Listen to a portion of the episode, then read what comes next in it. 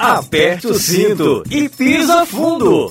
Porque começa agora o único podcast genuinamente cearense a falar sobre automobilismo. Avechados! Seja muito bem-vindo, muito bem-vinda a mais um episódio do Avechados. E hoje, é claro, o assunto não poderia ser outro senão o Grande Prêmio do Brasil.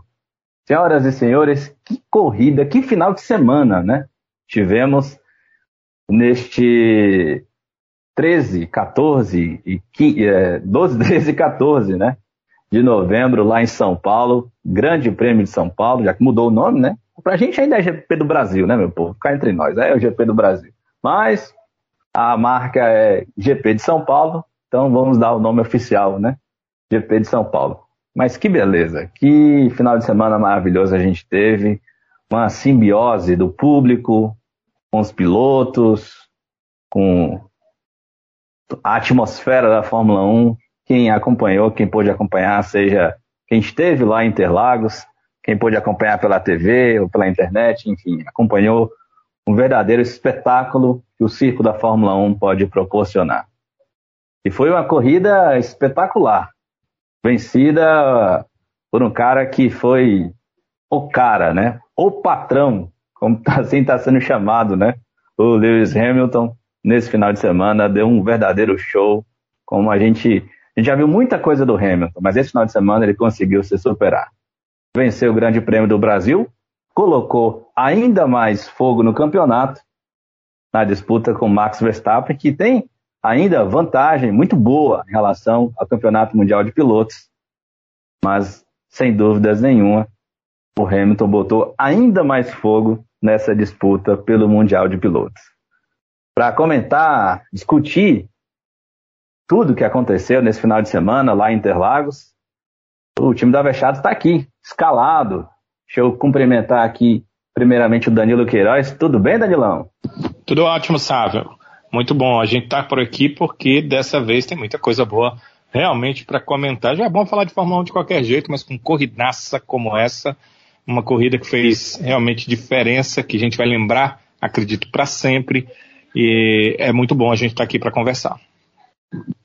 Quem tá legal, Danilão. Quem tá por aqui com a gente também é a Flávia Gouveia. Tudo bem, Flavinha? Bom tê-la de volta. Que ótimo voltar para falar de uma corrida, ainda mais uma corrida tão boa. Já pedi desculpa para todo o pessoal que acompanha o por, pela minha ausência, mas N motivos aí que me pediram, mas eu estou muito, muito feliz mesmo. Eu amo Abaixados, amo aqui falando sobre Fórmula 1, então é uma honra estar de volta para falar sobre. Eu posso ser clubista e dizer que foi o melhor GP do ano por tudo que envolveu, né? Pode ser. Tá autorizado. autorizadíssima. Se a Sibeli estivesse aqui, estaria também louca apoiando, então muito, muito vontade de volta para falar desse GP maravilhoso. Legal, Flavinha, ter você por aqui.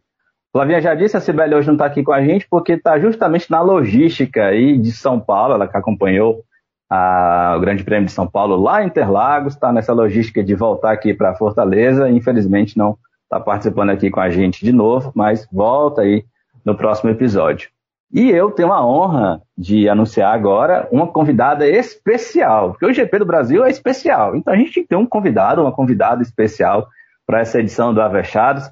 Quem está aqui com a gente hoje é a Caroline Tavares, a Carol, Carol Tavares, que sempre participa com a gente, voltando lá nas nossas eleições de lesado e avexado, e hoje ela está aqui para comentar com a gente esse grande prêmio de São Paulo. Oi, Carol, seja muito bem-vinda aqui ao Avechados.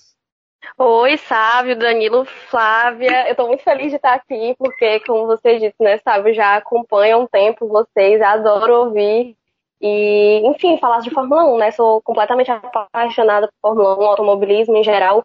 E falar desse GP, né? Que, como a Flavinha disse, realmente, para mim também foi o melhor do ano, por tudo que envolveu, a sprint, a corrida em si, foi incrível. Então, a atmosfera do público lá em São Paulo também foi muito bacana. E é isso, assim, acho, acho que a gente tem muita coisa para falar, né? Mas é, agradecer demais mais uma vez pelo convite. Legal, Carol. O prazer é nosso, a honra é nossa de receber você aqui no Avechados. Espero que você goste aqui da, dessa experiência de participar aqui com a gente. Então é isso, meu povo. Deixa eu passar aqui o grid, como já é tradição aqui do Avechados, passar aqui a classificação desse grande prêmio de São Paulo, vencido aí pelo Lewis Hamilton, seguido por Max Verstappen na segunda posição, Valtteri Bottas foi o terceiro colocado, seguido aí pelo Sérgio Pérez, disputa boa entre Mercedes e Red Bull aí com seus quatro pilotos. A Ferrari fez aí também uma sequência boa com seus dois pilotos, Leclerc chegando em quinto, Carlos Sainz no sexto, Sétimo foi Pierre Gasly, mais uma vez carregando a Alpha Tauri nas costas. Esteban Ocon foi o oitavo, Fernando Alonso o nono, os dois pilotos da Alpine. E fechando aí o top 10 do GP de São Paulo, chegou aí Lando Norris. Lando Norris que teve um final de semana difícil, teve que fazer corridas de recuperação, mas conseguiu aí pelo menos um pontinho.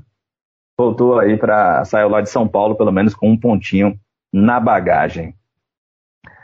A corrida, como eu disse, foi marcada por um show de Lewis Hamilton. Hamilton que largou em décimo e simplesmente em quatro voltas Hamilton já apontava como terceiro colocado.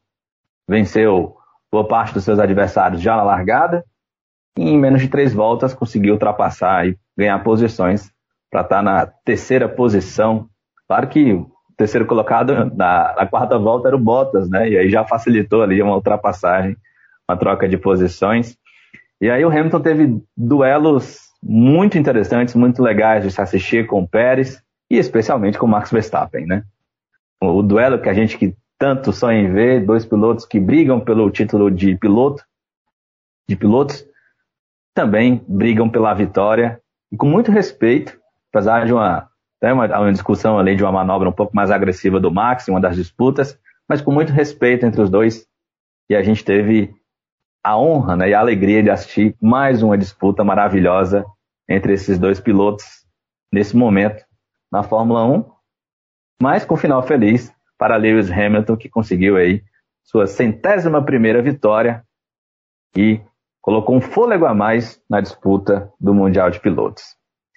Deixa eu começar, Danilo e Flávia, com as honras da casa, né? Começar, começar pedindo aqui a avaliação da Carol a respeito dessa, desse final de semana do Hamilton, que na sprint já começou arrebentando. Hamilton na sexta-feira fez a pole para a corrida sprint, mas foi desclassificado. Largou em último na sprint, conseguiu terminar ali na sexta, quinta posição, na sexta posição, perdão, foi para a corrida largando em décimo e conseguiu então essa vitória. Carol, o que dizer do Hamilton nesse final de semana? Que final de semana espetacular! É, eu, muita gente falou isso e eu acho que eu concordo, assino embaixo. Eu acho que foi o melhor final de semana da carreira do Hamilton mesmo com sete títulos mundiais, com vitórias absurdas, com vitória até com três pneus somente, mas eu acho que ele sai aqui do Brasil com uma lembrança que ele, ele já tinha uma lembrança muito boa, né, do primeiro título dele, mas eu acho que desse final de semana ele nunca mais vai esquecer na vida. O que você pensa sobre isso? Pois é, é sobre, já, exatamente sobre isso eu ia começar falando, porque realmente eu vi muita gente falando isso, né? Que esse foi o melhor final de semana, talvez, da, da carreira dele. Pessoa que já tem tantos anos de Fórmula 1 e pelo menos do que eu pude acompanhar, com certeza foi. E realmente foi uma das coisas, das primeiras coisas que veio na minha cabeça foi lá né, no GP de Silverstone, quando ele venceu com três pneus né? O Max Verstappen atrás, né? Tem, quase diminuindo assim, sei lá quantos segundos ele estava diminuindo por, na, naquela, naquela última volta. Mas com certeza eu acho que no GP do Brasil foi muito interessante porque foi o conjunto da obra, né? Foi desde o começo do fim de semana, é, e não só o que aconteceu dentro das pistas, mas obviamente principalmente o que aconteceu, né? Mas também fora, todo o carinho que ele recebeu do público brasileiro, que, como você falou, Sávio, é, ele tem esse carinho já pelo Brasil, né? Justamente pelo Ayrton Senna.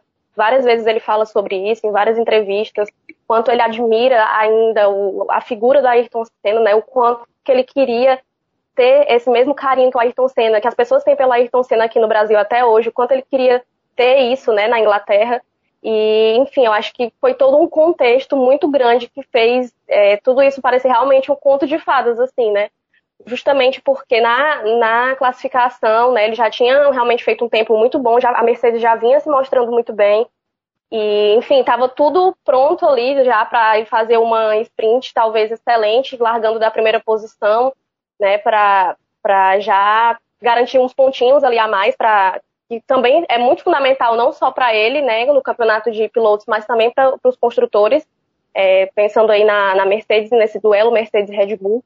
Mas aí aconteceu isso, né, da, da punição e todo aquele. Porque demorou tanto, né, a sair uma resolução, foi só na, no sábado à tarde, da sexta-feira à noite para o sábado à tarde. Então, teve também todo esse contexto. Imagino como ele não estava se sentindo, né, do nervosismo de tentar saber, né, refletir sobre o que tinha acontecido depois de ter feito uma classificação tão boa. E aí ter tudo aquilo ali posto em risco, né? E aí foi que realmente veio no sábado à tarde a, a punição, né? Que ele ia, tinha sido desqualificado e ia ter que largar do, do fim do grid na, na sprint, mas é, de alguma forma aquilo tudo ali fortaleceu ele, né? Como ele já falou várias vezes, que ele também é, se fortaleceu muito no, no, apoio da torcida, que a torcida estava ali a todo momento, gritando, apoiando, por, apoiando ele.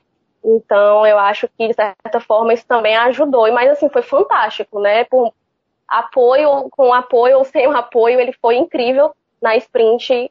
Uma pessoa largada de vigésimo e tudo bem, né? Porque, como já foi dito também, tinham carros bem mais fracos do que a Mercedes ali na frente. Mas 24 voltas só terminar na quinta posição foi algo assim fenomenal. Poucas vezes se viu, né, algo nesse sentido. E acho que para ele foi muito importante esse resultado também para dar um gás extra para o domingo, né? Porque a Mercedes estava precisando disso, por mais que, é, enfim, o Bottas ficou, né, com, com a vitória na, no, no sprint quali, é, já também garantiu uns pontinhos preciosos ali para a Mercedes, mas a Red Bull ainda estava como favorita, né? Já sabendo que ele seria punido mais uma vez, mas foi muito bom essa arrancada dele até a quinta posição, porque ele tentou dar o máximo dele. Provavelmente, se tivessem mais voltas, ele teria disputado mais lá em cima, porque ele precisava, né? Quanto melhor ele se classificasse ali, é, seria menos ruim, o prejuízo seria menor, né, para a corrida, como para a largada da corrida. E aí ele fez o que, que ele conseguiu, o máximo que ele, que ele pôde fazer, ali terminando em quinto, depois com a punição né, de cinco posições, caiu para décimo. Isso também mostrou como a Mercedes estava forte, né? Eu acho que o, o Bottas ali na, na, largada não foi muito bem na corrida, né? Já falando um pouco da corrida, mas o Hamilton a todo momento mostrou como ele estava muito forte, ele estava realmente com sangue no olho para conseguir vencer essa corrida. E foi muito, foi muito bonito de ver como ele mesmo disse, o Toto falou no rádio, né, com ele no final, que ele tinha ganhado 20 posições, ele não, foram 25, foram 25 ultrapassagens, ultrapassou todo mundo e algumas pessoas ele ultrapassou de novo, né, então foi assim, uma coisa muito surreal, foi um fim de semana absurdo do Hamilton, em todos os sentidos, principalmente nesse duelo dele direto com o Verstappen, eu acho que a gente pode apreciar muito, porque são dois grandes pilotos, né, assim, independentemente de qualquer coisa, os dois são os melhores do grid, os dois estão fazendo essa temporada ser talvez uma das melhores do, dos últimos anos, né, dos últimos 10 anos, sei lá. E tá muito bom de acompanhar, tanto é que talvez se o Verstappen tivesse ganho aqui no Brasil, as coisas ficariam um pouco mais fáceis para ele, um pouco mais difíceis para o Hamilton, mas essa vitória do Hamilton já deu um ânimo extra, né, para Mercedes, para ele mesmo. E agora continua tudo embolado, faltando três corridas para acabar né, o campeonato e, enfim. Mas eu acho que foi com certeza um dos grandes fins de semana da vida dele. Ele não vai esquecer daquilo. E, enfim, acho que a gente pode até falar depois sobre isso, né? Mas a homenagem também que ele prestou a Ayrton Senna, no final ao povo brasileiro, com a bandeira, foi tudo muito emocionante, né? O pessoal na transmissão se emocionou, acho que todo mundo que estava em casa também, o pessoal que estava lá em Interlagos. Então foi assim, foi muito bonito de se ver, né? Por mais que tenha algum, tiveram alguns, alguns problemas no meio do caminho, ele conseguiu superar todos esses problemas e não só é, se consagrar como grande piloto que é, mas ele não precisa mais provar nada para ninguém, né? Heptacampeão mundial, não tem mais o que, o que dizer, mas ele conseguiu realmente dar um fôlego extra para ele mesmo no campeonato, que era o que ele estava precisando, né? Depois de algumas corridas muito fortes da Red Bull, alguns desempenhos excelentes do, do Max Verstappen, que está com uma temporada praticamente perfeita.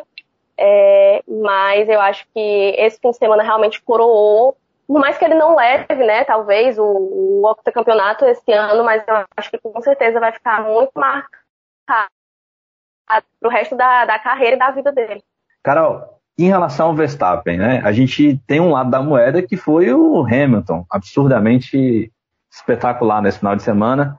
Mas o Verstappen, o final de corrida dele parecia muito tranquilo, pelo menos a ideia era expressar essa tranquilidade. Né? De fato, ele ainda tem uma vantagem muito interessante no campeonato de 14 pontos.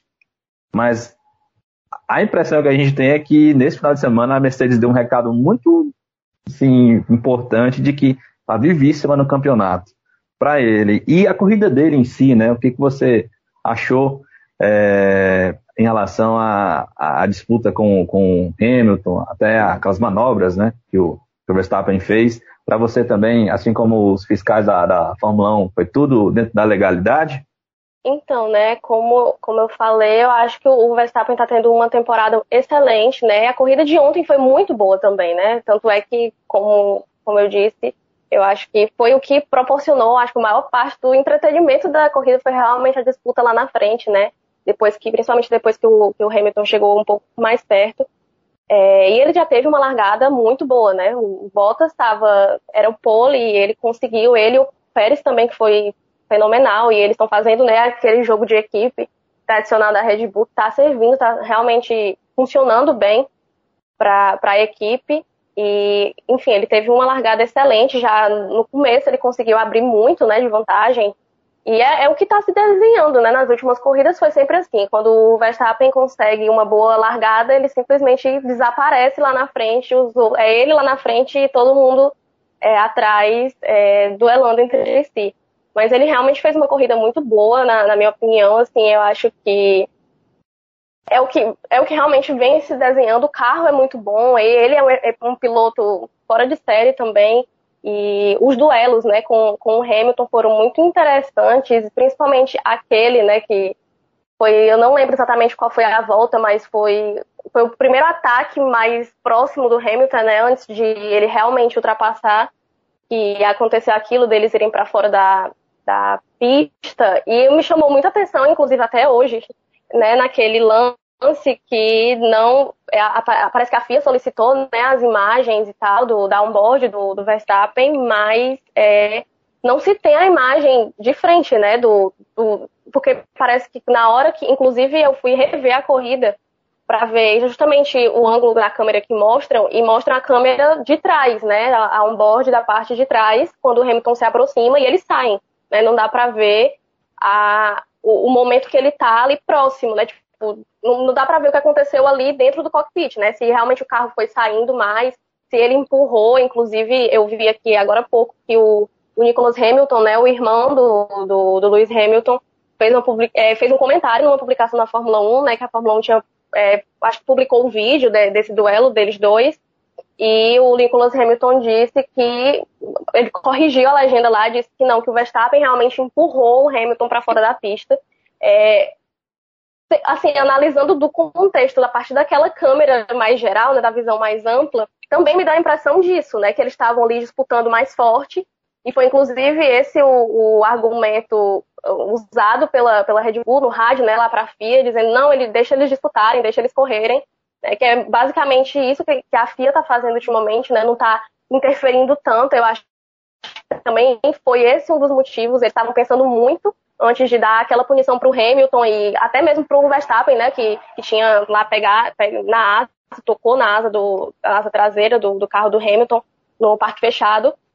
É, então eles demoraram muito, né, várias horas para dar uma punição que talvez em um outro contexto, em um outro momento, eles não demorassem tanto, justamente porque tem um campeonato em jogo, tem muita coisa e para um lado e para o outro talvez pese mais uma decisão, né? Então é, na, na, minha impressão, né, posso até olhar depois de novo, ver outras imagens se tiverem, mas na impressão que eu tive, na, na câmera de dentro do carro da onboard traseira, realmente não dá pra ter muita noção de nada. Dá pra ver só que ele tá, os dois estão realmente saindo do, da pista. mas de longe a minha impressão foi realmente que ele conduziu o Hamilton para ir para ali, para sair da pista. Só que aí os dois saíram, né? E justamente essa coisa da discussão de não interferir tanto no campeonato, talvez em outro contexto, em outro momento, assim como da punição do Hamilton, talvez o Verstappen pudesse ter sido punido por aquilo ali, por aquela manobra. Tanto é que mais na frente, né, quando ele ficou zigue-zagueando na frente do Hamilton,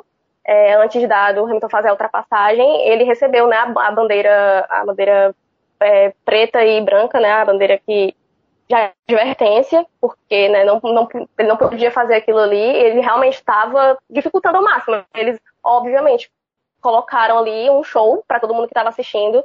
É, eu acho que não, tive, não tivemos assim, tivemos boas corridas esse ano, mas, mas eu acho que poucas vezes tivemos um duelo tão bom lá na frente né, com os dois. E aí, é, bom, eu acredito que é, ele forçou um pouquinho a barra ali. A partir assim, do, que eu vi, dessas imagens de câmera e de análise de outras pessoas, inclusive foi algo que falaram né, na, na própria transmissão da, da Band, quando a gente estava quando tava lá ao vivo mesmo, eu acho que o Rubinho até falou várias vezes, ah, eu queria ver a câmera de dentro, porque daria para ter uma noção melhor se ele realmente botou o, o Hamilton para fora, se foi realmente o carro que foi indo, como que foi aquela situação toda. Mas a impressão que deu foi realmente isso, né? De que ele não não poupou ali. Óbvio que, como em outros momentos, inclusive em outros momentos em que eles não pouparam um ao outro, né? É, a gente pôde ver isso em, em, na, em, Monza, por exemplo, que ninguém ali tirou o pé para nada, o Verstappen não tirou o pé, e aí eles colidiram, foi aquela coisa do um carro em cima do outro. É, eles obviamente não vão tirar o pé, mas aí também tem que partir do bom senso e, enfim, né? A disputa tá aí, a gente tem que ver disputa e eles precisam, né? Eles estão disputando o título, não é pouca coisa mas acredito que houve uma forçada de barra ali por parte do Verstappen, mas é, felizmente dessa vez eles não bateram, né? diferente de muitas outras vezes, de outras corridas, eles não bateram, mas assim, a corrida dele foi realmente muito boa, eu acho que ele fez o que deu para fazer, porque realmente a Mercedes se mostrou muito forte ao longo do, do fim de semana, é, a Mercedes, principalmente no Hamilton, porque o Bottas, né, ele teve alguns momentos ali de que, que, ele brilhou um pouco mais, mas aí naquela largada ali ele não, não, deu tão certo, as Red Bull foram mais fortes, mas eu acredito que o Verstappen fez uma excelente corrida dentro daquilo que ele podia fazer. E aí, tanto é que no final a gente viu que o Hamilton já tinha aberto, acho que na última volta ele tinha aberto 10 segundos, mais de 10 segundos de vantagem, né? Ele tinha tirado, o Verstappen tinha talvez tentado controlar ali o que podia fazer, porque realmente estavam ali os, os quatro carros, né? O, as duas Mercedes, as duas RBR muito à frente dos outros. eu acho que o, o Leclerc, que era o quinto colocado, estava, sei lá, mais de 30 segundos de, de distância, de diferença para o Pérez, que era o quarto. Então, eles fizeram muito essa corrida, né? As duas principais equipes ali, com os pilotos intercalados, é, fizeram essa corrida totalmente lá na frente. Mas, é, na minha opinião, foi isso. Assim, o Verstappen realmente fez uma corrida exemplar, mais uma vez. Teve esse, esses, esses pequenos problemas, né, essas polêmicas, que trouxeram muita discussão a esses alguns lances, mas é para mim realmente foi um foi muito bom de assistir a corrida como um todo, assim, do, do começo ao fim. Hamilton e Verstappen realmente destoaram completamente. Eu só não digo que o Verstappen destoou, mas que o Hamilton realmente teve o fim de semana só dele.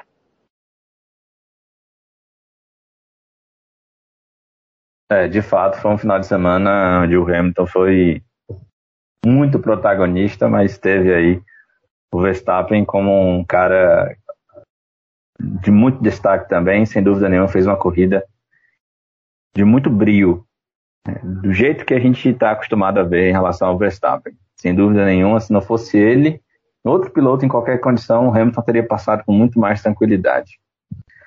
Flávia Gouveia, deixa eu chamar você para cá, para essa discussão. Flavinha, o que, que você viu desse final de semana, dessa atuação do Hamilton? E dessa corrida também muito boa do Verstappen, que no, tanto também nos trouxe aí é, emoção, né? especialmente em relação ao resultado, aquela incógnita, será que vai dar Hamilton, será que vai dar Verstappen, Verstappen vai segurar o Hamilton, Hamilton vai passar, e a sua opinião também em relação a essa manobra, essa, né, essa disputa aí do Verstappen com Hamilton, o Verstappen tentou jogar para fora, não foi, e o que, que você achou disso tudo, hein, Flavinha? Sabe, assim, que loucura, né? É muito, muito bom. Acho que nem nos nossos melhores sonhos A gente falava muito de chegar na reta final do campeonato ainda com muita coisa em jogo, mas acho que ninguém acreditava exatamente que ia estar falando que a três corridas do fim ainda está tudo em aberto. É, Interlagos contribuiu muito, muito para isso.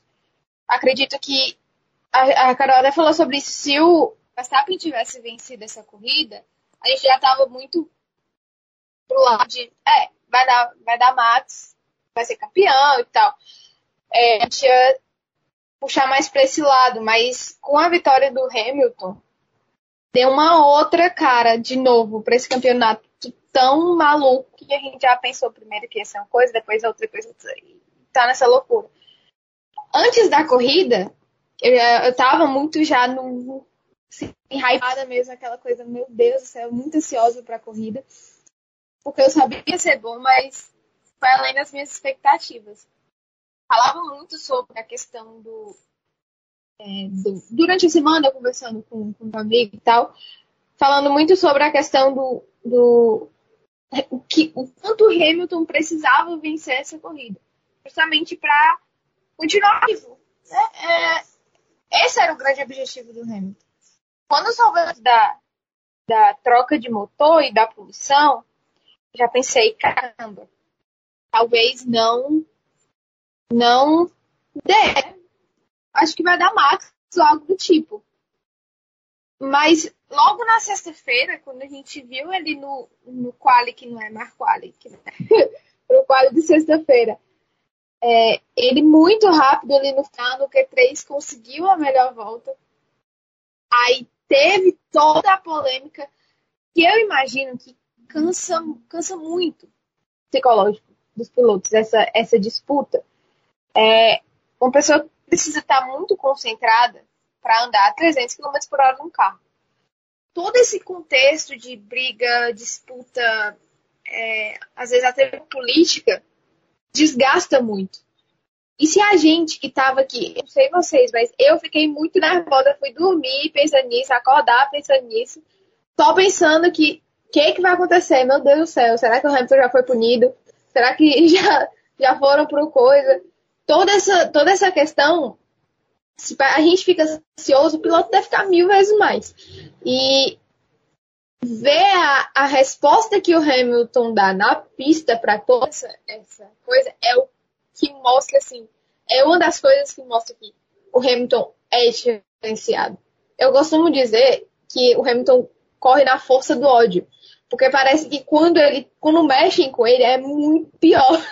Porque o cara vira assim um negócio que é absurdo. Você pode não gostar do Hamilton, você pode não ser fã do Hamilton, você pode não torcer para o Hamilton. Mas no momento nenhum você vai poder dizer que o cara não é incrível. Porque o que ele fez no sábado ainda foi muito, muito bom. Aquela sprint, é, não assisti direito às outras sprints, eu não tive. Minha agência não permitiu assistir as outras completas, mas assim, essa, toda a questão da, do, do Hamilton começar lá de trás ser desqualificado, que é um negócio tão assim pesado, para ele ir lá para trás e, obviamente, tá com um carro melhor. E, obviamente, ele estava com um motor novo, que a gente percebeu que fez muita diferença mesmo assim, não é qualquer piloto que, mesmo um carro bom, vai conseguir fazer a quantidade de ultrapassagens limpas que ele fez. Então, o, no sábado ele já tinha dado um show, a gente já tinha ficado de queixo caído, falando assim, que piloto é Lewis Hamilton.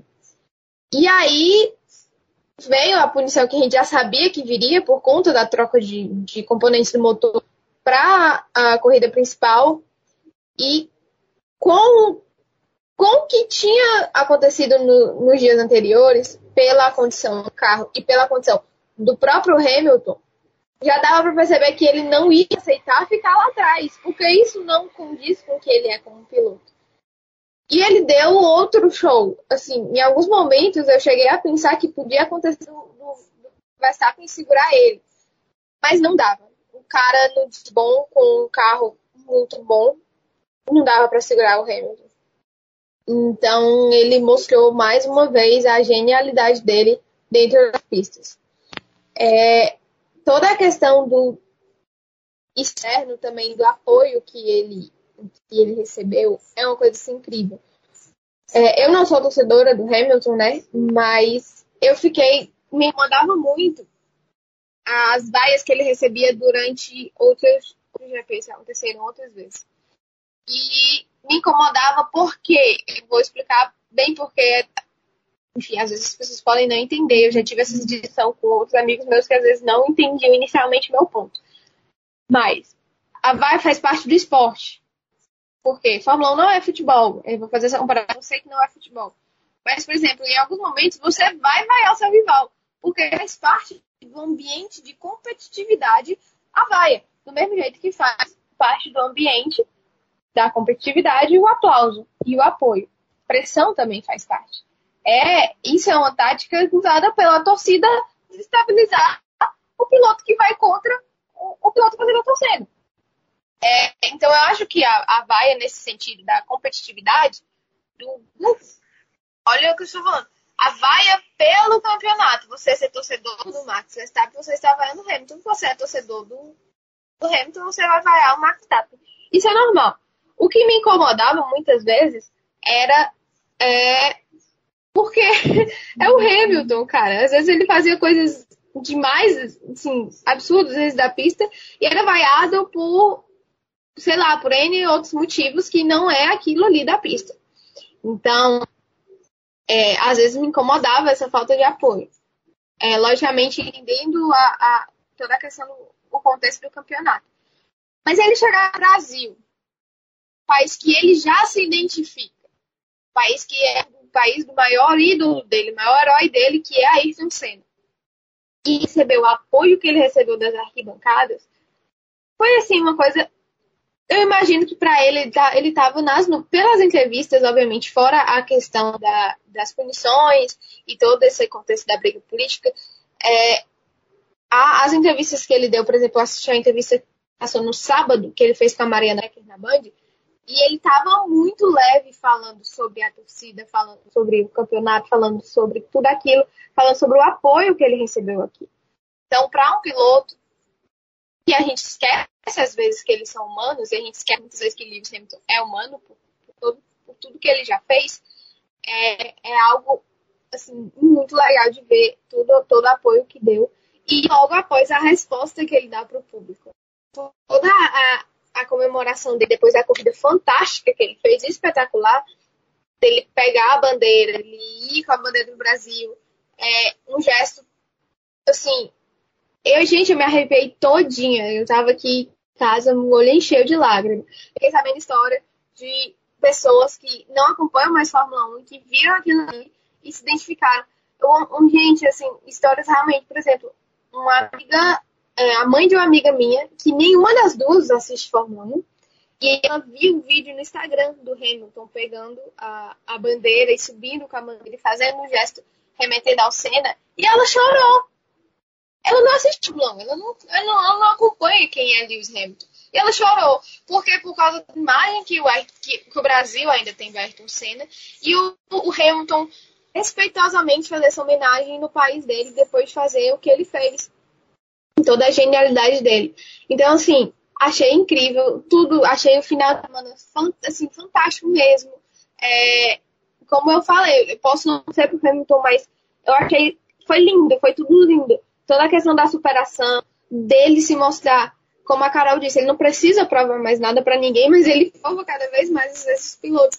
E uma temporada que ele não foi exatamente regular, ele cometeu erros, coisas que a gente não estava acostumado a ver ele cometer.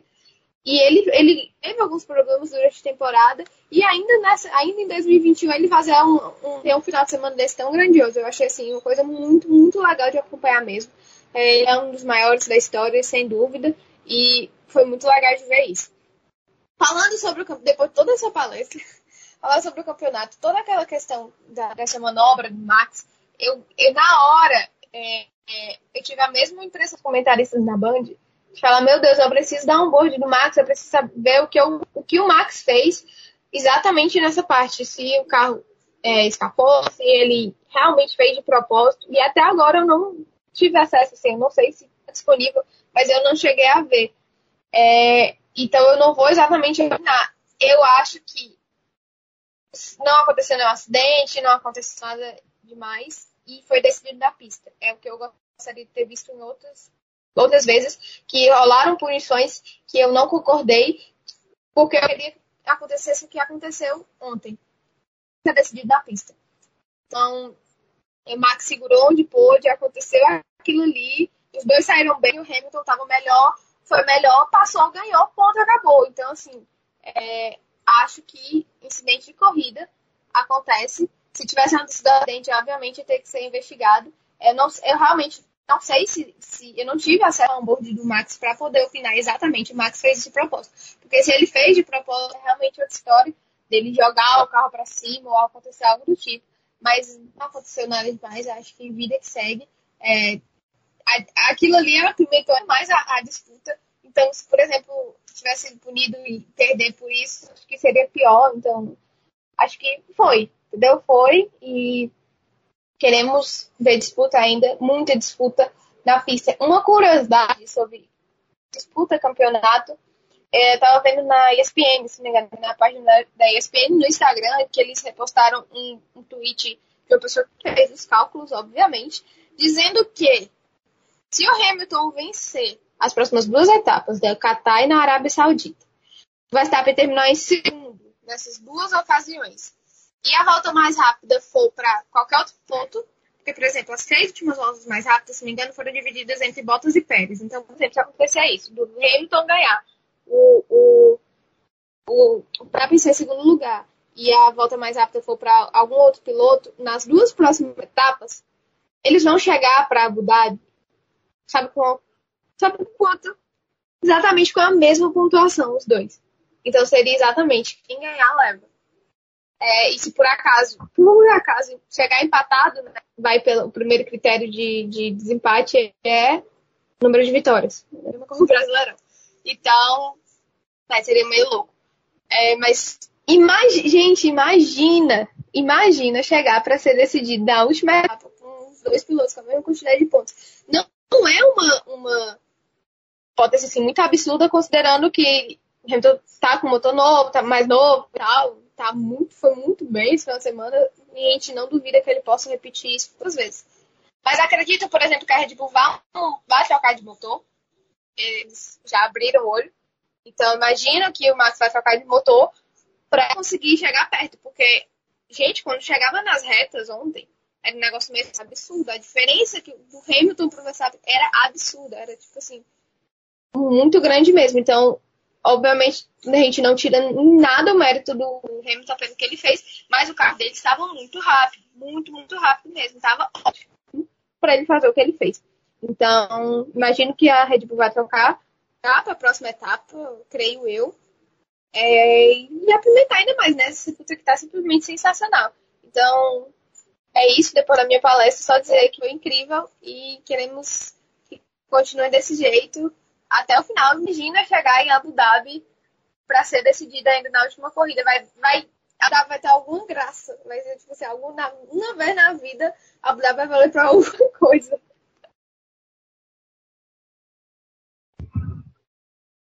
Pois é, já. Pois é, Flávia, em cima desse seu comentário, é, tô vendo aqui uma entrevista do Helmut Marko, a mídia austríaca ORF, e o Helmut Marko já falou, né, que a Red Bull vai protestar lá com o pessoal da FIA em relação a esse motor novo da Mercedes e também a questão da asa traseira, né, para ver se está protestar entre aspas, né, vai pedir lá uma investigação para saber se está tudo é, legal, né, tudo dentro, dentro da, do regular. Mas ainda nessa entrevista à, à mídia austríaca, o Helmut Marko é, falou com certa preocupação né, em relação a esse crescimento da Mercedes, esse desempenho desse motor. E hoje, agora eu já dei uma procurada aqui, Flavinha, enquanto você estava falando, e eu ainda não achei. Talvez aqui para o episódio eu acho. Justamente essa, alguém soltou essa informação de que a Red Bull estaria estudando uma troca de motor é, para o Max se não no, no GP próximo, para a Arábia Saudita, justamente por essa vantagem aí que a Mercedes conseguiu em relação é, é ao motor novo. lógico, né, sabe? É até meio lógico, porque você vai perder cinco posições que você pode Sim. facilmente recuperar por, porque naturalmente o carro já é melhor do que os outros, né? Red Bull Mercedes sim, já está em outro, outro patamar, você já está com um motor ainda melhor, novo. Cinco posições que você perda inicialmente não é nada. Então compensa muito para eles, para a disputa é, entre eles dois, né? Ainda tem a, a, a disputa do, do, do Mundial de Construtores para ele, eles terem essa vantagem, porque realmente deu para perceber que o, o, Verstappen sofreu muito nesse final de semana contra, contra o Hamilton. Exatamente. Pode ser uma pimenta a mais, né? Para esse campeonato. Vamos, vamos aguardar. Danilo Queiroz, deixa eu trazer você também aqui para o papo, meu amigo, e pedir a sua opinião, a sua análise a respeito desse final de semana. É, a Mercedes e o Hamilton dão esse, essa pimenta a mais no campeonato com essa vitória, Danilo? E o que, que você viu aí desse final de semana tão maravilhoso, né? tão especial aí para o Hamilton e essa disputa com o Verstappen? Sabe, primeiro é bom pensar o seguinte: se o Max vence mesmo com Hamilton em segundo, ao invés da diferença de 14 pontos que dá leva a fazer aquilo que a Flavinha falou, né? Que se você é, tem duas vitórias do Hamilton com dois segundos lugares do Verstappen, termina tudo empatado, ou seja, vai para a última prova tudo empatado, ao invés disso, a diferença que é de 14 duplicaria para 28. Porque a, a, conta é o seguinte: o Max ganharia mais 7 e o Hamilton perderia 7 era o que estava acontecendo naquele momento que o Hamilton estava atrás do Max, né? Estava acontecendo uma diferença, quer dizer, a Red Bull estava aumentando, a, o Verstappen Sim. estava aumentando a diferença dele para 28 pontos. Então, é, é importante a gente entender essa situação, né? E por que era tão importante para a Mercedes essa vitória. Então, a vitória do Hamilton foi sim interessante. Ela trouxe para um patamar onde o Max não pode mais, com três segundos lugares, ser campeão se o Hamilton estiver na frente nesses três segundos lugares dele. E isso seria possível com a diferença de 28 pontos. Talvez até tornaria o campeonato mais chato para a gente, né? A, a, a Red Bull poderia passar, a gente não sabe o que passa na cabeça deles, nem do Max, mas poderia passar a ser uma equipe que iria é, jogar com regulamento debaixo do braço. segundo lugar tá bom para mim, não vou aqui é, brigar por algo que pode, sei lá, tirar meu piloto, tirar o carro da prova e aí me deixar é, numa situação de zerar em alguma prova do campeonato. É bom a gente entender isso e isso faz muita diferença, talvez por isso o apetite tão grande do Hamilton em busca da vitória. Bem, a Flávia e a Carol falaram demais é, de muitas questões muito pontuais. Foram muito cirúrgicas em algumas questões. Eu vou tentar não tocar nelas se eu não tiver alguma coisa nova para trazer. E vou tentar tocar em outros pontos.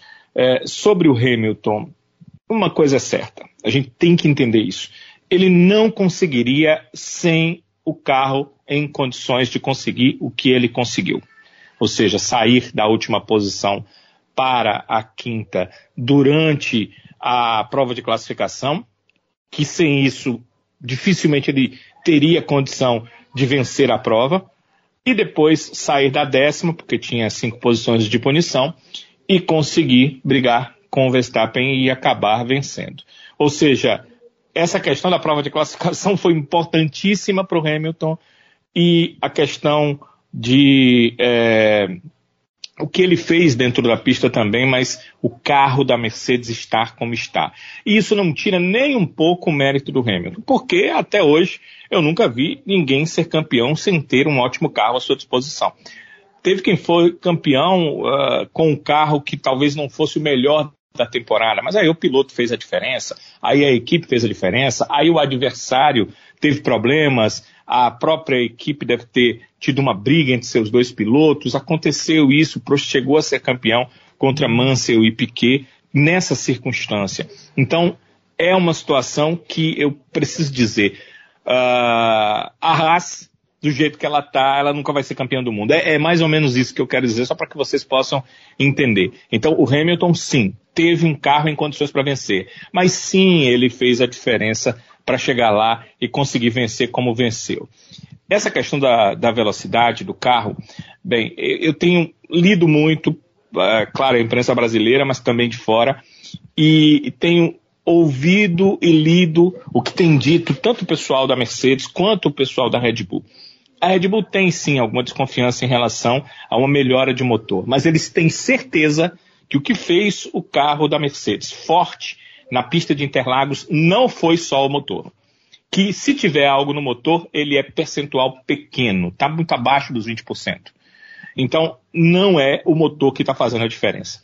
A Red Bull sabe, eles trabalham com a tecnologia e nessa tecnologia eles contratam uh, uma eles contratam um satélite que dá o GPS, a, a FIA dá essa condição de GPS para as equipes, mas todas as grandes equipes têm também uma, eles contratam um satélite para determinar por GPS as velocidades. E eles entendem, pelo momento em que a velocidade é ampliada, se é uma questão de motor ou se é uma outra questão. E no caso da Mercedes é uma questão de arrasto. O que é o arrasto?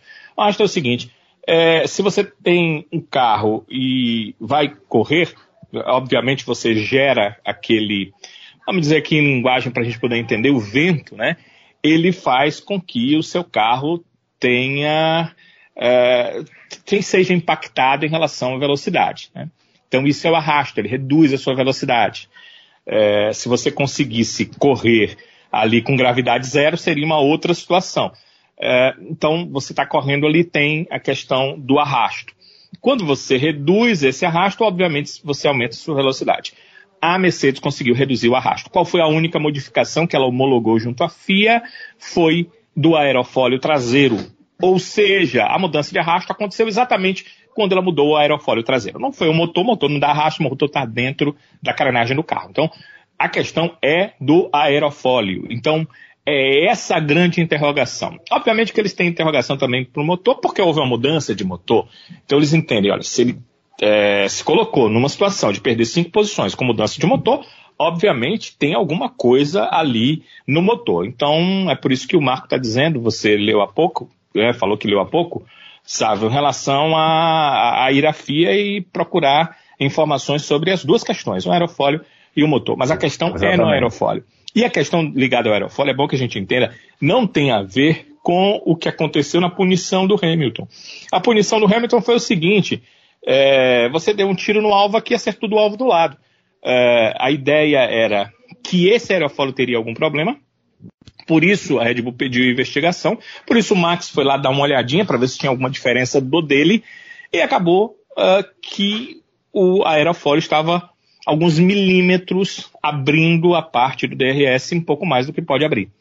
Só que a própria FIA entendeu que ali foi um, alguma coisa que aconteceu.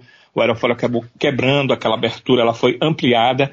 Não deve ter feito a diferença que é, a gente imaginava para o Hamilton ser primeiro lugar na classificação, porque quando ele foi, colocou o carro na pista, tanto na sprint quanto na corrida, ele conseguiu ser tão rápido quanto foi na classificação. Então, não foi isso. A princípio, eu achei que seria isso, e aí fiquei é, muito interrogativo em como é que o Hamilton vai ser nessa, nessa sprint, como é que o Hamilton vai ser na, na corrida. Mas ele foi rápido como ele mostrou na, mostrou na classificação. Então, a questão da irregularidade é porque não pode. Tem que ser daquele tamanho, aumentou é, ele perdeu as posições, a classificação não valeu porque ele correu com um objeto ali irregular. A abertura é de 40, é, acho que é 44 né, milímetros. Estava maior, pronto, ele não pode, ele, ele foi para o fim do grid, mas é, ele mostrou na pista que não foi aquilo que fez a grande diferença. E a grande interrogação vai ficar essa. O aerofólio traseiro, se ele tem algum problema, se ele não tem, a FIA obviamente vai avaliar isso. A princípio, acredito que não deva ter, porque é, a FIA avaliou o aerofólio e foi esse que foi usado. E ela disse que estava ok, que o único problema é que a abertura estava diferente. E, e houve um impacto, houve uma quebra. Por isso a abertura estava diferente.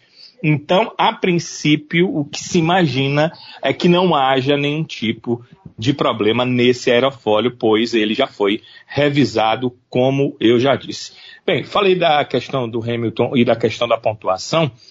Como é interessante, né? São 332 pontos e meio contra 318,5 do Verstappen com o Hamilton. São esses 14 pontos. Ainda é uma vantagem interessante do Verstappen, mas é uma vantagem reduzida e ele precisará, a gente está vendo os dois sempre ali brigando pelas vitórias. Então, a tendência natural, não, não uma coisa 100%, ele precisa ganhar para ser campeão, mas ele vai precisar estar à frente do Hamilton em uma dessas três provas, pelo menos, para ficar com o título de 2021. Isso é bom porque nós teremos briga na pista entre os dois melhores pilotos da Fórmula 1 nesse momento. O que, que do meu ponto de vista, é, as meninas já falaram muito sobre isso, então não vou entrar tanto, mas do meu ponto de vista, o Hamilton mostrou com essa vitória. Primeiro, que ele não passou do auge da carreira. Não é possível um piloto fazer o que ele fez se ele tiver decaído do auge da sua carreira.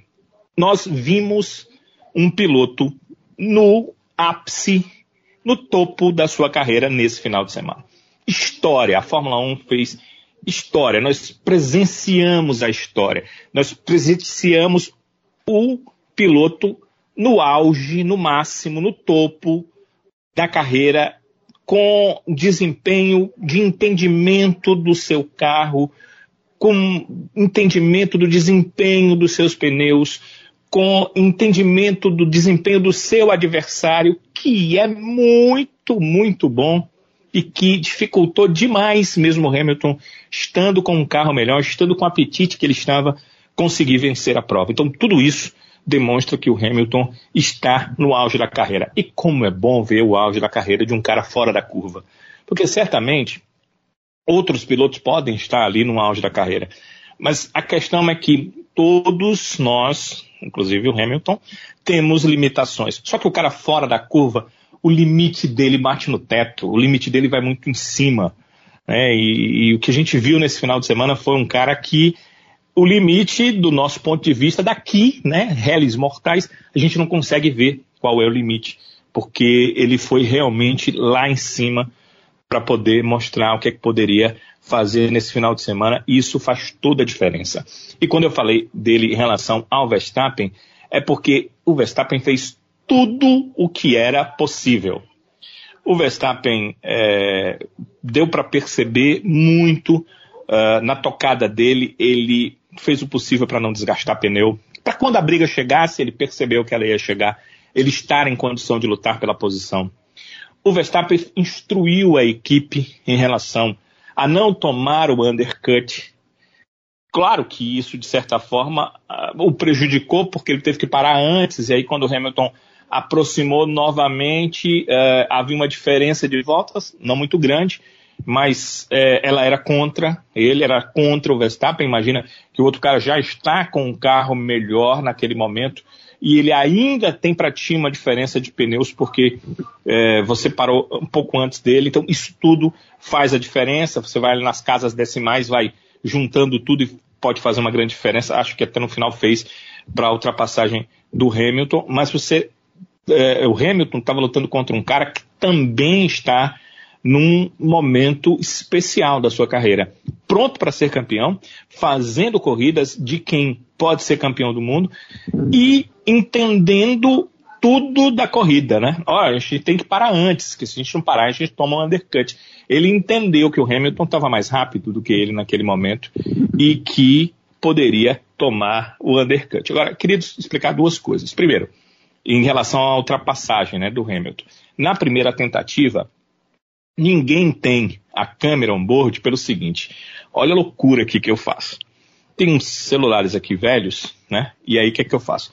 O meu celular, que é menos velho, que é o mais atual que eu tenho, também já não é um celular 100% novo, mas é o mais atual que eu tenho, ele, é, eu assisto a F1 TV. Eu tô aqui na, na televisão, e assisto a prova normalmente como vocês assistem em casa. Aí eu boto na F1 TV e vou escolhendo só as câmeras on-board. Eu não preciso ficar ouvindo a transmissão, porque eu já tenho a transmissão que eu estou assistindo aqui, né? Então eu fico assistindo as on-board. Ela, as on-boards. As on-boards são é, um pouco atrasadas em relação ao que acontece na TV. Mas aí eu vejo coisas diferentes numa ultrapassagem, né? Numa série de pistas de um piloto, numa situação assim. Então, eu estou aqui nas onboards, é, elas são fáceis de você fazer a mudança, é, tem os, as iniciais ali dos pilotos, você faz apertar ela já em alguns instantes faz a mudança. Naquele momento da briga do Verstappen com o Hamilton, eu estava no Hamilton e mudei para o Verstappen. O que, que acontece? Tava a câmera na frente do Verstappen, olhando aqui para a televisão e vendo que o Hamilton estava muito perto de ultrapassar. Botei na do Verstappen porque eu queria ver como é que ia ser do ponto de vista dele. Quando ele se aproxima, eles mudam a onboard, que é da frente, para a onboard de trás, exatamente para ver a aproximação do Hamilton. Então, é aquilo ali que vai para a transmissão.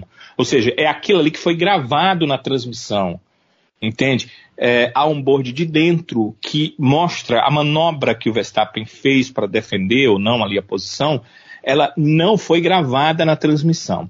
Mas essas câmeras, elas têm é, uma gravação digital própria, na própria câmera.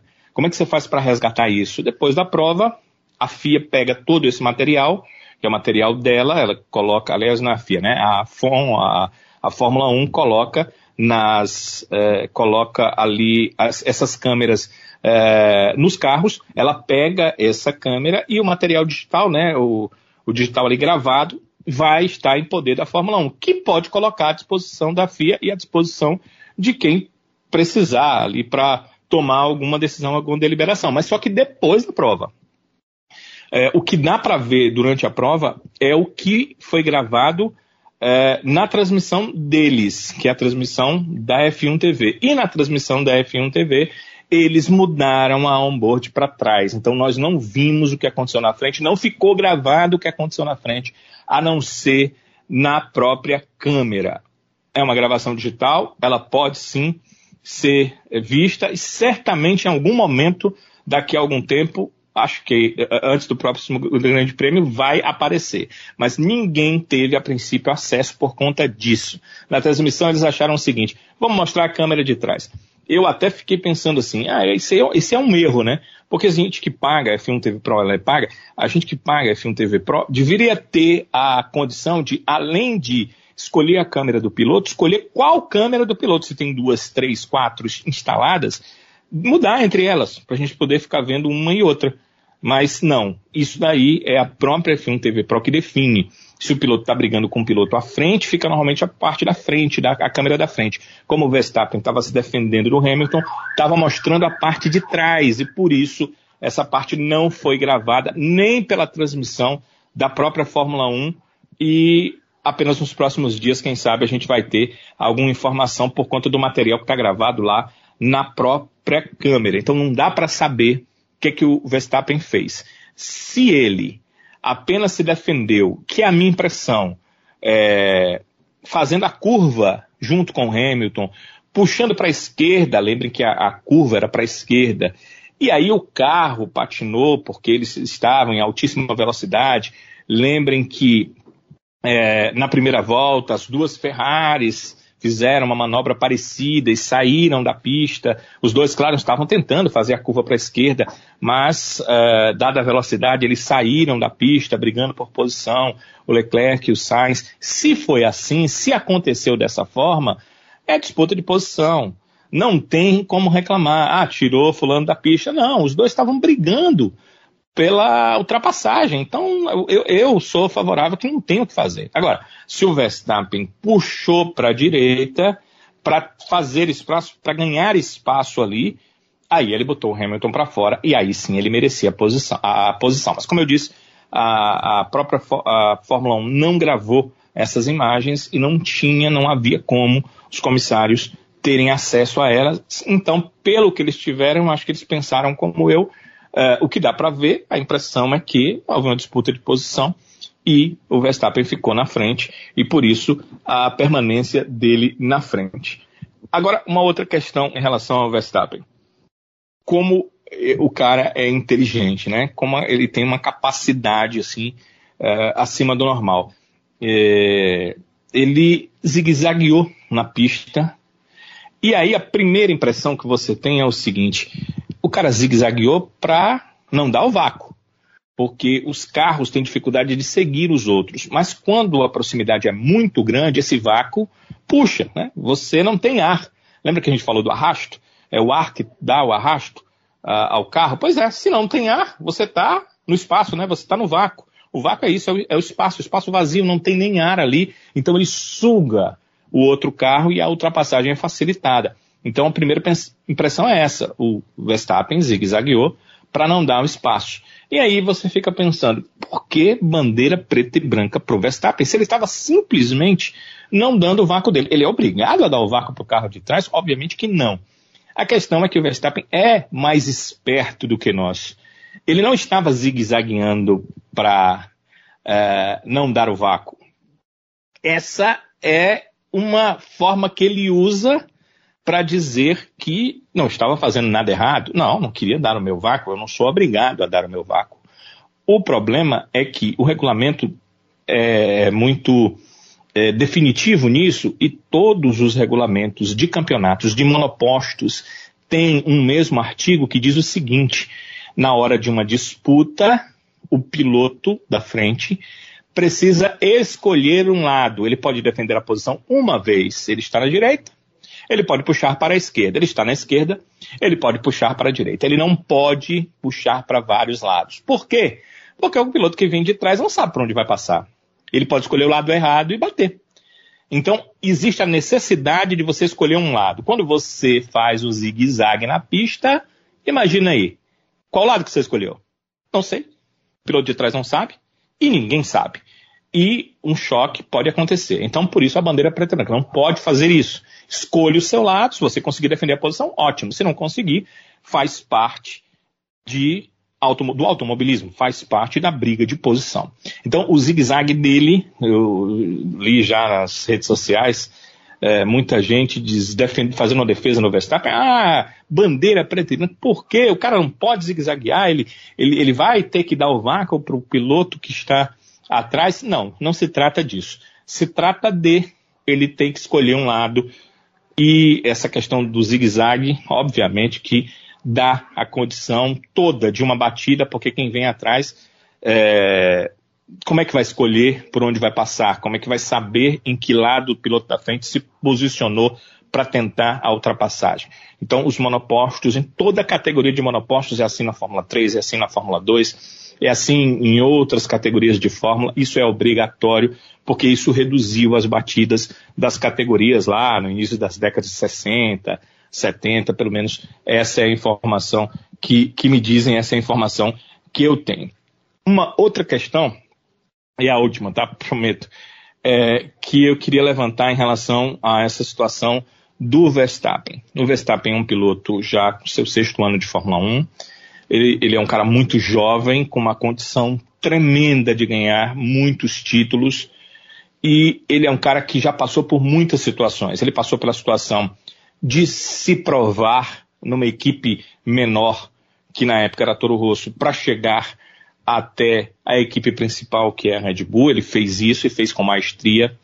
Ele chegou à situação de, já estando na Red Bull, ter que pegar é, mão do carro diferente do carro anterior. E ele fez isso e fez muito bem.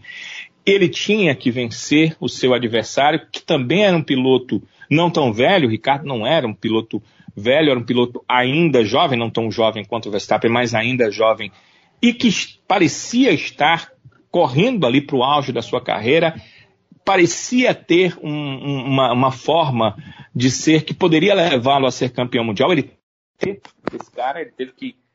É, caiu aqui a minha, a minha, o meu formato aqui, mas eu vou ajeitar. Pronto, voltamos ele tinha que vencer o Ricardo e ele foi lá e ele conseguiu vencer o Ricardo e ficar como uh, o piloto número um da Red Bull. E ele foi galgando espaços, aí ele tinha que esperar um carro que pudesse dar a ele um título mundial. Eu acredito que ele chegou nesse momento a ter esse carro que pode dar o título mundial. Agora ele vai enfrentar uma coisa nova. Uma coisa que ele não enfrentou ainda na carreira. Porque até aqui nesse ano, mesmo brigando pelo título mundial, ele sempre foi o desafiante. Ele é o Verstappen que luta contra um Hamilton, sete vezes campeão mundial, e que iniciou a temporada favorito pelo título. Isso continua, não vai mudar, mas há uma situação que mudou. Nesse momento, faltando três provas, com as últimas vitórias e com todo mundo olhando para o que aconteceu no campeonato estatisticamente, número de poles, número de voltas na liderança, número de vitórias, hoje o Verstappen é o cara favorito para o título de 2021. E ele está vendo um Hamilton em busca de uma recuperação e vendo um Hamilton que fez o Hamilton no Grande Prêmio de São Paulo, no Grande Prêmio no Brasil. Agora ele tem pela primeira vez na carreira a pressão para confirmar um título mundial. Então é, é, uma situação que eu olho assim com uma grande interrogação. Quero muito saber, né? Curiosamente, quero saber como é que vai lidar o Verstappen com essa pressão, com esse momento de pressão, com esse momento diferente na carreira dele. Outros momentos, como eu disse, citei alguns e outros, claro, passaram desapercebidos por mim. Ele venceu na carreira para chegar onde está nessa busca, nessa disputa por um título com todo o apoio de uma das grandes equipes da Fórmula 1. Agora, esse novo momento ele ainda não viveu. E ele vai viver a partir de agora. Mesmo no Grande Prêmio do Brasil, eu acho que ele ainda não estava vivendo esse momento.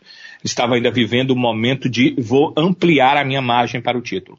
Agora ele vive o momento de candidato, candidatíssimo ao título, favorito nessa reta final, mas vai lutar contra um piloto experientíssimo e que tem três provas pela frente para uh, eh, voltar a ganhar um título, enquanto ele, Verstappen, luta pelo seu primeiro título. Então, estou curioso aí para saber mais um ingrediente interessante nesse ano, nessa temporada da Fórmula 1, para a gente poder entender quem será esse Verstappen agora com esse novo tipo de pressão que chega sobre ele. E é uma pressão complicada, porque do outro lado ele tem um cara extremamente experiente e que sabe como ganhar e que sabe como finalizar um título de Fórmula 1. É um ingrediente bom para a gente ver, sabe, o que, é que vai acontecer nessas três provas que restam na temporada. É, e que sorte, né, Danilo? E Carol e Flavinha. A gente está tendo em relação a esse ano de 2021, porque a gente veio de temporadas em que o Hamilton passeou, né? Para conquistar esse, esse Mundial de, de, Pilotos. Passeou de forma muito tranquila, na verdade, né? Não teve praticamente adversários, eu acho que o último ano em que o Hamilton teve trabalho para conquistar seu título foi 2018 até a metade, né, da temporada, quando o Federer de Ferrari ainda conseguiu se impor e dar bastante trabalho a ele. Mas na segunda metade do ano de 2018, a Ferrari perdeu muito desempenho e não conseguiu fazer mais frente à Mercedes. E no ano anterior a isso, tivemos quando o próprio Hamilton foi aí derrotado pelo Rosberg mas é uma disputa interna, né, dentro da equipe, coisa que a gente vê, viu muito aí nesses anos de Mercedes. Mas esse ano a gente está de fato tendo a sorte de, primeiro, de ter corridas muito disputadas, corridas muito legais. Claro que a gente também não é essa 100% de maravilha, a gente tem aquelas corridas chatas, né, sem, sem muita emoção, mas acho que em 70% delas, até agora, a gente teve corridas muito bem disputadas, né, especialmente na ponta, especialmente entre esses dois pilotos, né? E acompanhar essa disputa, que é uma disputa que envolve muito talento, porque Hamilton e Verstappen não precisam mais provar nada. O Verstappen é muito jovem e a gente vê uma diferença de, de idade, né? Mas ao mesmo tempo a gente vê um nível de talento muito próximo, né? entre os dois. E o que é muito legal de se ver. Para mim é uma coisa muito legal de estar acompanhando. Essa, acho que todos nós, fãs da Fórmula 1, vamos poder contar para os nossos filhos, netos, que a gente acompanhou uma disputa maravilhosa entre Hamilton e Verstappen. Né? Assim como outros. Danilo com certeza acompanhou de perto uma disputa entre é, Senna e Prost, entre Senna e Mansell, entre Piquet e Prost, Piquet e Mansell, né? Danilo que é um pouco mais experiente do que nós, meninas. Mas acho que para nós três é, ver essa disputa está sendo muito legal. Assim como a gente viu uma disputa muito boa entre Schumacher e Alonso, queríamos ter né, tido a oportunidade de ter visto uma disputa muito boa entre Senna e Schumacher, pena que o destino acabou não possibilitando isso. Enfim, a gente pode dizer que temos sorte de acompanhar essa, essa disputa bacana entre esses dois pilotos. Eu, eu sempre costumo falar aqui, pessoal, e desde que o Pérez chegou na Red Bull, que Pérez e Bottas seriam fatores importantes nessa disputa de título entre, si, entre Hamilton e Verstappen. Nessa corrida em si, os dois estiveram ali presentes, mas não foram, conseguiram ser esses fatores, né, Carol? O Bottas, apesar de ter largado na frente, não conseguiu terminar sequer a primeira curva na frente do Verstappen, na, na corrida principal. O Pérez até deu um pouquinho mais de trabalho ali pro, pro Hamilton, numa disputa de segundo lugar. Foi ultrapassado, mas depois conseguiu é, devolver a ultrapassagem para cima do Hamilton. Foi muito legal e ganhou muitos aplausos da torcida. Mas para a disputa entre os dois, a disputa com Hamilton e Verstappen, nem Bottas e nem Pérez conseguiram ser algum fator determinante, né, Carol? É, e é uma coisa que muito, muita gente fala, né? Inclusive até mesmo na transmissão chamam muito Bottas de leão de treino, né? Que sempre nos treinos ele costuma ir bem, classificação também, ele costuma, costuma ir bem, mas aí chega na corrida, muitas vezes as coisas não andam do jeito que talvez ele gostaria, né? E essa foi mais uma vez, mais uma corrida que isso aconteceu sendo que no sábado, né, depois, enfim, da punição do Hamilton, que o, o Verstappen herdou, né, a, a pole, a pole para definir a pole, né, a pole do, do, da sprint, e aí o Bottas veio em segundo e ele conseguiu realmente fazer uma boa largada e, enfim, até, enfim, a gente vai comentar depois, a Ferrari também, o Carlos Sainz fez uma boa largada ali em relação às Red Bull, mas quando chegou na corrida, realmente ele não conseguiu, né? As duas Red Bull vieram com muita força e ele não conseguiu, ele não conseguiu manter essa vantagem, digamos assim, que ele tinha, né, de largar na primeira posição. Inclusive ele lamentou muito, né, depois nas entrevistas, depois da corrida, falou que se decepcionou muito com a largada dele, que não era aquilo que ele esperava, mas que o, o safety car, né? Eu acho que, se não me engano, entrou três vezes, entrou o safety car, de fato, o carro, e depois o virtual safety car duas vezes. É, deram uma ajudada nele ali, de fato, a gente, como assim, a, a, acho que a gente pode ver isso. E é, é muito o, o, que o campeonato está se desenhando, né? Os dois melhores carros, Red Bull e Mercedes, muito à frente dos outros. Né? Se a gente for parar para ver, por exemplo, a diferença do, do, do Pérez para o Leclerc, né, que foi o quinto colocado, foi realmente uma diferença muito grande. É, por mais que no começo ali as coisas estivessem um pouco mais emboladas, tenha dado uma emoção, muitas ultrapassagens, mas as coisas não ficam tudo lá na frente, né? Ficam esses quatro principais carros e como você disse, o Bottas e o Pérez eles têm estão com esse papel, né? Eles têm esse papel de, de escudeiros, de tentar proteger o piloto principal do ataque do adversário direto. E, inclusive, como você também trouxe, o, aquela disputa entre Hamilton e Pérez foi realmente incrível, assim. Eles disputando muito próximo, Hamilton passou, depois o Pérez conseguiu passar de volta. E aí depois o Hamilton realmente passou. Inclusive teve um momento que o Pérez pediu, né, o DRS pro, pro Verstappen, ele falou no, no rádio. Mas o Verstappen estava muito lá na frente, né? Pensando também na corrida dele, pensando no campeonato. E, enfim, aí depois não teve, né? Como, como o Danilo e a, e a Flávia já falaram, a troca do, desse componente do motor fez toda a diferença nesse, nesse momento para o Hamilton, especialmente, que fez uma corrida brilhante. E aí não teve muito por, por onde, para onde ir, né? No caso do Pérez, ele realmente não conseguiu segurar por muito tempo. E aí ficaram cada um basicamente fazendo a sua corrida, né? O Pérez e o Bottas, até que chegou naquele momento final ali, que já estava realmente o Hamilton muito à frente, depois da ultrapassagem em cima do Verstappen, já estava muito à frente. O Verstappen também mais à frente em relação ao Bottas e ao Pérez.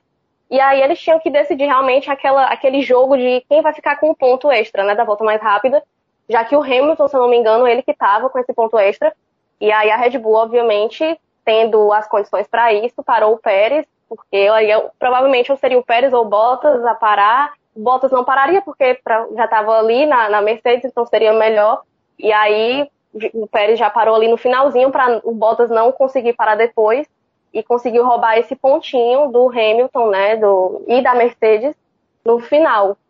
É, esses pontos, né, muito valiosos também para o campeonato de construtores, mas eles realmente fizeram esse papel, não, não tiveram uma corrida, né, daquelas corridas brilhantes, o Pérez que já fez corridas muito boas nessa temporada, já, já chegou a ganhar também, então ele, ele vem se mostrando, eu acho que o jogo de equipe da Red Bull vem se mostrando muito eficiente, principalmente quando a gente pensa que o Bottas, inclusive, já teve que trocar de motor algumas vezes e também teve outras corridas que não foi tão bem, não ficou nem no top 10. O Pérez está sempre ali mais próximo, né, por mais que não esteja tão próximo assim do Verstappen, tanto em condições de classificação, como até, até mesmo na própria corrida. Nem sempre ele está tão próximo, mas ele está sempre ali ajudando o Verstappen, ajudando a Red Bull nesse jogo de equipes. Eu acho que isso também tem sido fundamental é, não só para o campeonato de, de construtores, para conseguir a maior quantidade de pontos possível em relação à Mercedes, mas também para o campeonato do, do Max Verstappen, que obviamente se desenha para isso, né? Para eles tentarem ajudar o Verstappen a conseguir o título. O Red Bull que conseguiu quatro títulos né, consecutivos dos anos 2010, e aí tá realmente ver no Verstappen esse potencial de campeão do mundo que ele realmente tem, que ele tá fazendo temporada brilhante, que ele tem tudo para conseguir esse título esse ano e tentando sempre ajudar a, a fazer dele, né, fazer com que ele dispare na liderança, enfim. Então eu acho que o jogo da Red Bull tem funcionado muito melhor do que da Mercedes, que já vem enfrentando, né, muitos problemas, como, como já foi até citado, que até mesmo o Hamilton já errou muito, coisa que a gente não era acostumado de ver, né, o Hamilton errando é, em coisas assim que, né, não, muitas vezes não tem explicação. E aí, é, eu acho que nesse, nessa questão do coletivo, né, eu acho que o Pérez tem ajudado muito a Red Bull. O Bottas não tanto esse ano, ele já teve né, algumas corridas de que, que realmente não foi muito bem. Mesmo quando ele trocava o motor, às vezes ele não, não conseguia é, corresponder àquele nível que a Mercedes pede, né? Então, é, talvez também isso passe também muito pelos campeonatos de Hamilton e Verstappen, né? Essa ajuda do companheiro de equipe. Então, eu acho que nessa prova de ontem, especificamente, os dois bem apagados, né? Principalmente o Bottas depois daquela largada bem ruim, bem abaixo. Mas aí também entrou o safety car, eu acho que eles depois conseguiram é, administrar melhor né, a, a prova a partir dali, tendo os carros, os dois melhores carros do grid. Mas realmente a corrida de ontem eu achei que eles ficaram um pouquinho mais apagados é, em relação a outras que a gente tem visto essa temporada, especialmente o Pérez.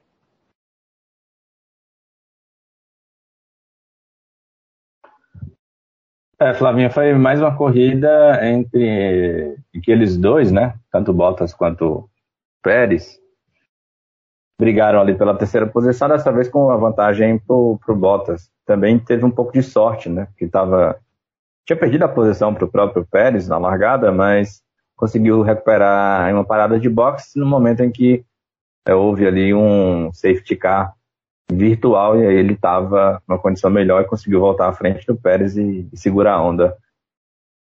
O... o que, que você achou dessa, dessa corrida deles dois, hein, Flavinha? Houve um momento ali que o próprio Bottas chegou a dar um pitaco na Mercedes em relação à estratégia, falando que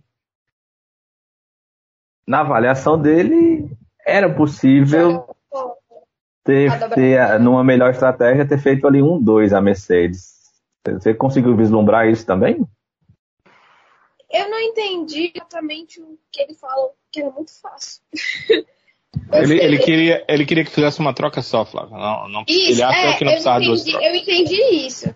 Ele queria uma troca só, até porque parou o, o, o espaço-tempo da, da primeira e da segunda parada dele, eu achei muito pequeno, assim. Achei realmente que a Mercedes vacilou com o Bottas, porque eu estava pensando mais, obviamente, no Hamilton. Mas Ainda foi bom, considerando o campeonato de construtores. Foi um primeiro e terceiro lugar. Considerando que a, Red Bull ficou o segundo e o quarto. Para a Mercedes ainda foi muito melhor. É, eu, eu entendi o que a gente falou da estratégia. Eu não entendi, tipo, o que eu estava falando é muito fácil. achava que era tão fácil assim, ele pegar, enfim, a dobradinha, ele, ele geralmente sofre um pouco. Mas, enfim. O Bottas foi o Bottas, né? Assim, a, a, a Sibeli nem tá aqui pra, pra, falar mais sobre isso. Mas o Bottas foi muito Bottas. É, depois foi muito seguro. É, como você mesmo falou, sabe? Teve toda a questão ali do safety e tudo, ajudou ele. É, o Pérez, do outro lado, eu. Eu, assim, não, vou, eu não sou a maior fã do Pérez, certo? Não acho que ele é exatamente um grande piloto, como algumas pessoas pintam. A, a, a, a batalha dele com o Hamilton eu achei muito interessante, principalmente quando a primeira vez que o Hamilton passa ele, que ele consegue de volta, ele deu ali um espacinho já, já de olho na, na, na curva seguinte, conseguiu executar perfeitamente o que ele queria fazer ali de primeira. Muito bom. Mas ele não tinha carro e nem acho que ele é piloto ali para segurar exatamente o Hamilton no jeito que o Hamilton estava, né? Então, acho que Bottas e Pérez, eles estão ali para serem escudeiros mesmo. Eles fizeram o que ele fazer, mas meio que não tem muito o que fazer, entende? Assim, eu, eu acho que a equipe quer, quer que eles façam o básico que possa ficar ali sempre, ou terceiro ou quarto, no caso, dividindo entre os dois, para o Mundial de Construtores. Mas eles não vão fazer muito mais que isso. É, eles não tinham como segurar nem o, eu acho que o Bottas exatamente, talvez com uma estratégia diferente, o Bottas poderia terminar na frente do Verstappen sim, mas não tem, não, é um si, é um, poderia ter sido, né? É, ficar nessa meio doido.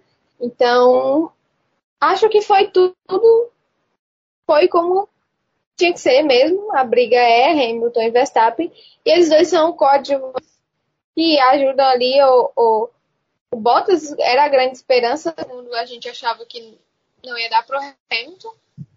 É, mas, como podemos ver, a largada do Bottas já deu tudo errado. Não dá para confiar muito que ele vai fazer alguma coisa, ainda mais de aviso prévio, já está acabando mesmo. É, às vezes é dessa essa sensação. E a, até as picadas que ele dá, às vezes, no rádio também, mostra isso um pouco. De que está ali fazendo para ele seria lucro se ele conseguisse alguma coisa, considerando que sabe Deus quando ele vai conseguir outro, sei lá, uma vitória ou uma pole. Ele mora na Mercedes, se nem a Mercedes ele não consegue direito, imagine fora, né? Então, para ele, ele beliscar uma coisa ou outra ali, para ele seria ótimo. Mas ele não tem muito o que fazer, não vai bater de frente nem com a ordem da equipe, nem com, com o Hamilton. É, e também não sei se ele tem pique para ali bater de frente com o Verstappen. Então, foi como deveria ser.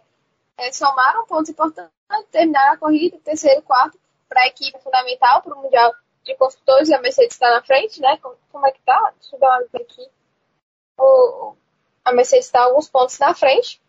E vamos ver até o final da temporada que eles. Ah, acho que o Pérez foi a volta mais rápida, não foi? Foi isso mesmo? Sim, foi sim. No finalzinho, né? Tava com o Hamilton. Ele Na última volta, roubar, é. Exatamente, ele conseguiu roubar o pontinho. Importantíssimo eles continuarem somando esses pontos. Então, é, é isso que eles têm que fazer. É a função deles ali, tá sempre ajudando, dando suporte, pra, principalmente para a equipe, e se precisarem, estar tá no lugar certo. O, o Pérez conseguiu ainda segurar o Hamilton por algum tempo, mas infelizmente ele não tinha condições de, de, de fazer mais daqui do que ele fez ali não, realmente não, ele não tinha condições. É, achei irreal da parte dele no momento que ele pediu pro Verstappen dar, é, as abertas para ele. Eu achei assim, ele tava em outro mundo. Eu não entendi. Eu real fiquei assim, eu virei meu irmão, minha irmã tava assim. Ele realmente pediu isso porque eu não entendi. Mas, né, na cabeça dele, ele tá achando que ele tá com essa moral toda pra pedir, deixa ele achar, né? É, então é isso, acho que a, a, eles dois estão fazendo ali a obrigação deles, mas não dá para exigir deles terem performances como os companheiros de equipe dele, porque eles estão realmente em outro nível. É, Danilo, até falei aqui uma coisa, mas aí também preciso é, ver o outro lado da questão, né? Eles que não foram, os dois pilotos não tiveram papel muito importante na disputa é, da corrida em si, mas em relação ao campeonato, os dois tiveram sua contribuição aí, tanto para tanto Pérez para Verstappen quanto é, Bottas para Hamilton. Eu falo isso porque o Bottas ganhou a corrida sprint, né? Ele ganhou três pontos e colocou o Max na segunda posição. Max ganhou só dois pontos, ou seja, tem um pontinho aí em favor do Hamilton, né? E o Pérez roubou um ponto do Hamilton ontem, justamente com essa é, volta final, volta mais rápida, justamente na volta final. Né? A gente poderia estar aí com a diferença do Verstappen para o Hamilton em 13 pontos, né? Se o Pérez não faz isso. Mas para o Mundial de Construtores, eles têm, têm colaborado, né, Danilo? Para essa disputa também está em aberto em relação à Mercedes. Tem aí 521 pontos e meio e a Red Bull tem 510,5. Está tudo também muito aberto nessa disputa do constru de construtores, que é uma disputa que a gente costuma deixar em segundo plano, mas é muito importante porque define a questão da cota do ano que vem, que recebe mais dinheiro, né, isso por parte da, da Federação Internacional do Automobilismo, da, da, aliás, da organização da Fórmula 1, quem recebe mais dinheiro em relação a essas equipes. Então, todo mundo quer também esse título de construtores. Sim, é, essa questão que você falou é, era exatamente o que eu estava pensando, né?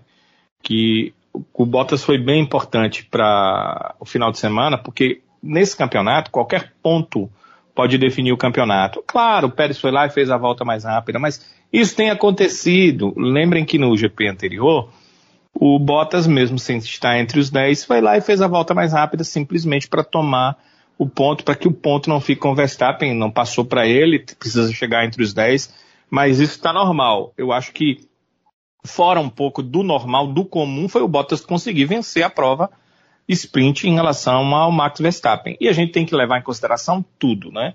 É, eu, eu, não sou daqueles que é o seguinte, é, o Bottas é ruim, então tudo que der errado eu vou procurar as coisas ruins nele. O Bottas largou no lugar onde o Verstappen largou no, na sprint. E na sprint o Bottas passou pelo Verstappen. É porque o Verstappen é ruim? É porque o Verstappen não sabe correr? É porque o Verstappen faz largadas ruins? Não, não é nada disso. Simplesmente pareceu que aquele lado esquerdo tem alguma vantagem em relação à largada. Porque na sprint, quem estava em segundo ficou em primeiro e na segunda prova do mesmo jeito. E o Verstappen, aí vocês dizem, ah, mas ele perdeu para o Pérez também. O Verstappen também caiu da segunda colocação. Depois é que com o carro ele conseguiu retomar essa colocação, mas ele não perdeu para uma outra Mercedes. Né? Se ele tivesse perdido para uma outra Mercedes, dificilmente ele teria retomado a posição que é, foi a segunda que fez com que ele largasse ali daquele lado e conseguisse tomar na largada. Então a gente precisa levar isso em consideração, né? É, não vamos aqui ter a cabeça cauterizada, né? O Bottas vamos falar mal. É, o Verstappen, então deve ter acontecido alguma coisa, né? Porque o, o Hamilton não pode errar tal. A questão é que me parece que aquele lado esquerdo realmente facilitou uh, aquela situação. No real, aquele ponto que ele ganhou faz diferença, fez diferença no campeonato, porque ele é, tomou um ponto do Verstappen na prova sprint, na, na classificação sprint, e também para a Mercedes, porque é o seguinte: o Verstappen marcaria 3 e a Mercedes 2 em segundo. Foi o contrário, a Mercedes marcou 3 e a Red Bull 2. Então, esse ponto valeu ainda mais. Em relação a Pérez e, e Bottas, é bom que a gente entenda o seguinte: o Bottas tem 203 pontos, o Pérez tem 178. O Bottas marcou mais pontos no campeonato até aqui. Então, o Bottas faz um campeonato melhor que o Pérez. Que é que a gente fica imaginando. Por que, que a gente tem a imaginação que o Pérez faz um campeonato melhor? Porque nas últimas corridas o Pérez tem feito corridas mais próximas ao Verstappen ali na Red Bull. Ele parece que tomou melhor conhecimento do carro e, e, eu vou ser sincero no que eu acho. A Red Bull já viu que ele não atrapalharia pelo campeonato com o Verstappen, ele já sabe que não tem o que ganhar. Aí ela deu todo o apoio que não deu no começo da temporada a ele para que ele pudesse ter uma performance melhor. Porque isso aqui não, não sai da minha cabeça, sabe? Que é, não é que vai sabotar carro de ninguém, mas que a Red Bull ah, o Pérez vamos deixar aí na, numa segunda opção, uh, nenhum momento uh, ela fez no começo da temporada o que faz para o Verstappen para o Pérez adaptar o carro, a forma de guiar, né, fazer as modificações que o cara precisa para poder fazer su suas melhores voltas, suas melhores performances. E me parece que agora, do meio para o fim da temporada, tanto que vejam só os discursos da, dos dirigentes da Red Bull começaram a mudar, começaram a falar que eles precisavam de uma ajuda, precis, é, começaram eles mesmos a dizer que precisavam de uma cooperação, e eis que de repente o Sérgio Pérez sobe de produção. Quer dizer, eu acho que a equipe também cooperou com essa subida de produção. Concordo com vocês, o Pérez não é nenhum super piloto, Bottas longe disso também, mas é, são pilotos que podem ajudar. Só, só vou trazer uh, uma informação em relação a essa questão do Pérez, né, ter sido ultrapassado pelo Hamilton e ter ultrapassado de volta. Foi muito legal, né, para a prova, para gente que estava assistindo aquela ultrapassa, toma de volta e tal. Foi um erro estratégico do Hamilton, a ultrapassagem do Pérez. Na verdade, é, existem dois DRS ali, vocês percebem.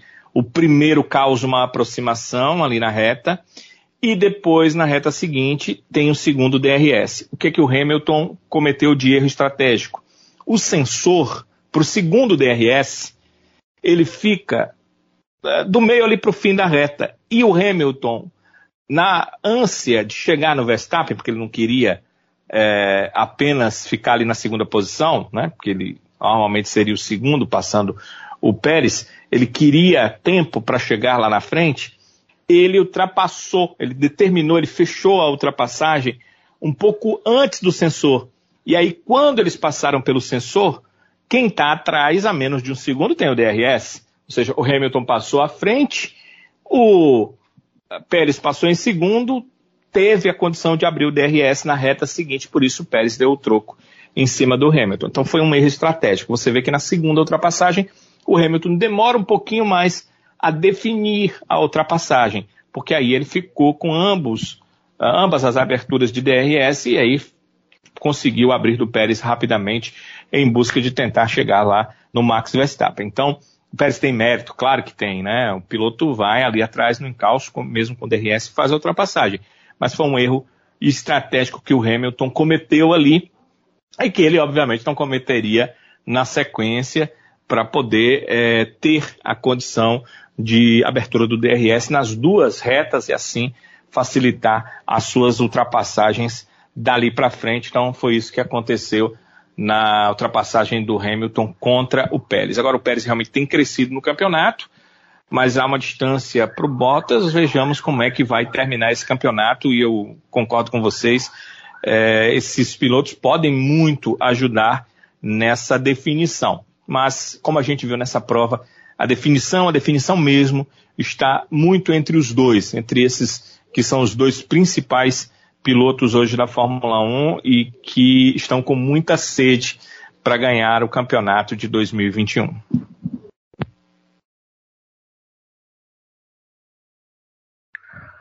É, meu povo, pelo avançar aqui do tempo, vamos, ah, alguém quer dar um toque especial a respeito aqui da corrida da Ferrari? A gente teve Leclerc Sainz quinta e sexta posição. Que em relação à disputa com a McLaren, né, Flavinho? Você que está é, é, mais próximo aí da, da McLaren, é, botou uma vantagem importante aí em relação a essa disputa pela terceira força, né, no Mundial de Construtores. Agora ficou um pouco mais difícil aí para a McLaren, né? Agora complicou, né, sabe? Eu tava até olhando depois da corrida. Foi vamos dizer, ser sincero, né? Foi péssimo para a McLaren esse final de semana considerando que o, o, Ricardo teve que abandonar por conta de problemas no motor. É, abandonou, assim, de primeira, não sei se aconteceu com vocês também, porque eu não estava esperando. Quando eu vi o, Ricardo dentro da garagem saindo do carro, eu falei, não é possível que isso aconteceu. Mas aconteceu. Que rolou, né? Que rolou aqui, o que estava acontecendo? E aí, alguns minutos depois, né, a McLaren confirmou no, nas redes sociais, eu vi no Twitter primeiramente, McLaren postou lá que teve problemas de motor e o Ricardo teve que abandonar. E nisso já tinha acontecido outra coisa ruim, que foi o, Lando que simplesmente furou o pneu na primeira, logo assim, depois da largada, furou o pneu, ficou muito para trás. Aí ainda conseguiu subir, consegui, conseguiu um pontinho, terminar na zona de pontuação em décimo. Mas considerando que o, o, o Leclerc e o Sainz terminaram em quinto e sexto, é, que é a grande disputa ali pelo terceiro lugar entre McLaren e Ferrari, foi muito ruim para a McLaren, muito bom para a Ferrari, que conseguiu abrir alguns pontos de vantagem. Né? A Ferrari está com 287,5 e a McLaren está com 256 no campeonato, então realmente dificultou um pouquinho, teria que ser muito perfeita as próximas rodadas, as próximas seis corridas da McLaren, para eles conseguirem tirar essa diferença e, e, passar aí. Realmente complicou um pouquinho a vida. É, acho, acredito que Ricardo vai ter que trocar alguma coisa, então deve punição aí também.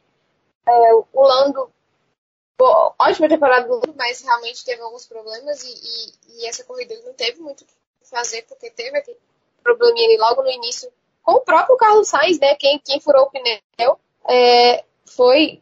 Não furou o pneu exatamente, mas foi um, um toque com o Sainz. E o Lando forçou um pouco ali para tentar passar. Ele foi, largou bem, tentou ir com muita sede ao pote para já passar as Ferraris.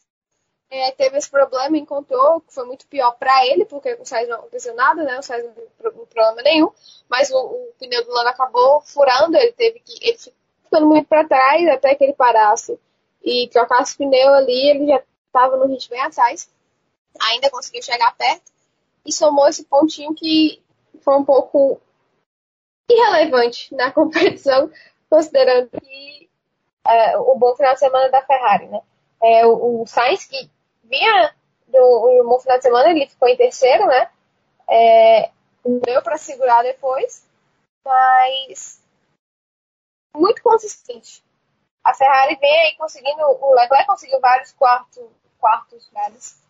É, e, e agora os dois conseguiram ficar ali quinto e sexto, atrás né, da, das duas Red Bulls, das duas Mercedes. Então mostra bem ali a posição deles até mesmo no campeonato. É uma briga que está sendo muito boa de acompanhar também para esse terceiro lugar. É, mas que dá traços que vai ficar mesmo com a Ferrari se acontecer alguma coisa muito ruim nas próximas corridas. E a McLaren foi muito boa também.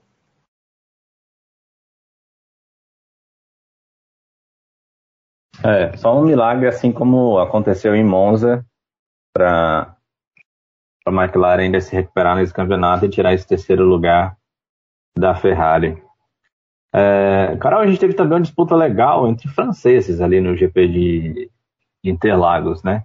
O Gasly terminou em sétimo, numa batalha muito interessante com o Ocon em oitavo. Eles que não costumam se bater muito fora das pistas e também nas pistas eles têm até uma certa rivalidade, mas foi legal de assistir esse, esse bom duelo entre os pilotos franceses. Mas dessa vez o Gasly levou a melhor. Terminou em sétimo e o Ocon em oitavo, né? Pois é, o Gasly, eu acho que todo mundo está falando sobre isso já né, há algum tempo, como o Gasly vem sendo muito consistente, né? Está tendo uma temporada muito boa. Temporada passada dele também foi muito boa e nessa não está sendo diferente. Acho que inclusive no México ele terminou, eu não lembro se ele terminou em quinto lugar no México, vou até dar uma olhada aqui. E mas assim, ele definitivamente ele não é, o carro dele não é o terceiro melhor do grid e ele vem conseguindo sempre fazer, né, é, ter atuações muito boas, inclusive praticamente ele que leva a, a pontuação da Alpha Tauri nas costas, e foi muito interessante ver essa disputa entre ele e o Ocon, né, ele também teve uma disputa interessante ali com o Alonso, mas principalmente com o Ocon, já que Alpine e Alpha Tauri estão ali disputando a quinta posição, né, do, do, do campeonato de construtores. E, se não me engano, é, tá aqui agora as duas estão empatadas com 112 pontos, né? Então, cada pontinho ali já tá valendo muito. E aí, é, foi muito bom de ver justamente o, o Gasly está se mostrando realmente um piloto muito bom. É, tá fazendo aquilo que, obviamente, dá para fazer com o carro que ele tem, mas ele tá realmente vindo é, numa crescente é, em relação de algumas temporadas para cá e está se mantendo muito constante ali no, no, no, no jogo, né, na, na, na, corrida, tudo tudo está correndo muito bem. O, Ocon e o Gasly ali já tem um histórico, né? São dois franceses, já tem um histórico ali de não se bicarem muito quando eram crianças, até que, que tinham uma, uma, coisa mais saudável, mas depois as coisas desandaram ali na relação deles. Mas eles colocam sempre muito batalhas muito interessantes na pista. Mas lá atrás também tinham algumas disputas interessantes, né? Como, como a Flavinha já falou, da, da, da disputa ali entre as Ferraris também, que estão nessa tentativa, que já conseguiram abrir uma boa vantagem na, na terceira colocação do Mundial de Construtores. E também foi muito interessante perceber né, o desempenho do Gasly, o desempenho das Alpines, que também tem, tanto em algumas corridas de, de melhora né, né, nessas últimas corridas. É, óbvio que, o, como, como eu disse, né, o Gasly está carregando boa parte da pontuação da Alpine nas costas, e dessa vez aconteceu o mesmo, né, porque é, ele terminou em sétimo, né? O Sunoda não terminou na zona de pontuação, enquanto a Alpine, é, as duas Alpines terminaram na zona de pontuação, né? O Ocon em oitavo e o Alonso em nono. Então tudo isso também é, é um, uma coisa a mais para essa disputa do campeonato de construtores, mas eu acredito que assim não dá para não dá para cravar muito como a gente já estava falando aqui da Ferrari e da McLaren, né? Que já realmente abriu, se eu não me engano, são 31,5 pontos de diferença é uma diferença considerável, tendo em vista que são só três corridas restantes. A Alpine e a AlphaTauri estão muito ali, estão realmente, literalmente empatadas no momento, então não tem como saber exatamente, mas com o desempenho das últimas corridas, né, o desempenho nessa temporada como um todo, a gente tem visto que o Gasly realmente está se destacando muito na AlphaTauri, o Tsunoda nem tanto, teve muitos altos e baixos, e o Ocon e o Alonso, eles estão vindo nessa, estão um pouco mais equilibrados, digamos assim, e tanto é que isso pode se mostrar nesse GP do Brasil e que isso também pode ser determinante para ver quem vai ficar com essa quinta colocação. Mas foi realmente uma disputa muito boa. As disputas né, do Gasly ali com o Ocon, com o Alonso foram foi muito interessante. Ali naquele, naquele bolo do meio do, do grid, né? Foi, foi bem legal de se assistir.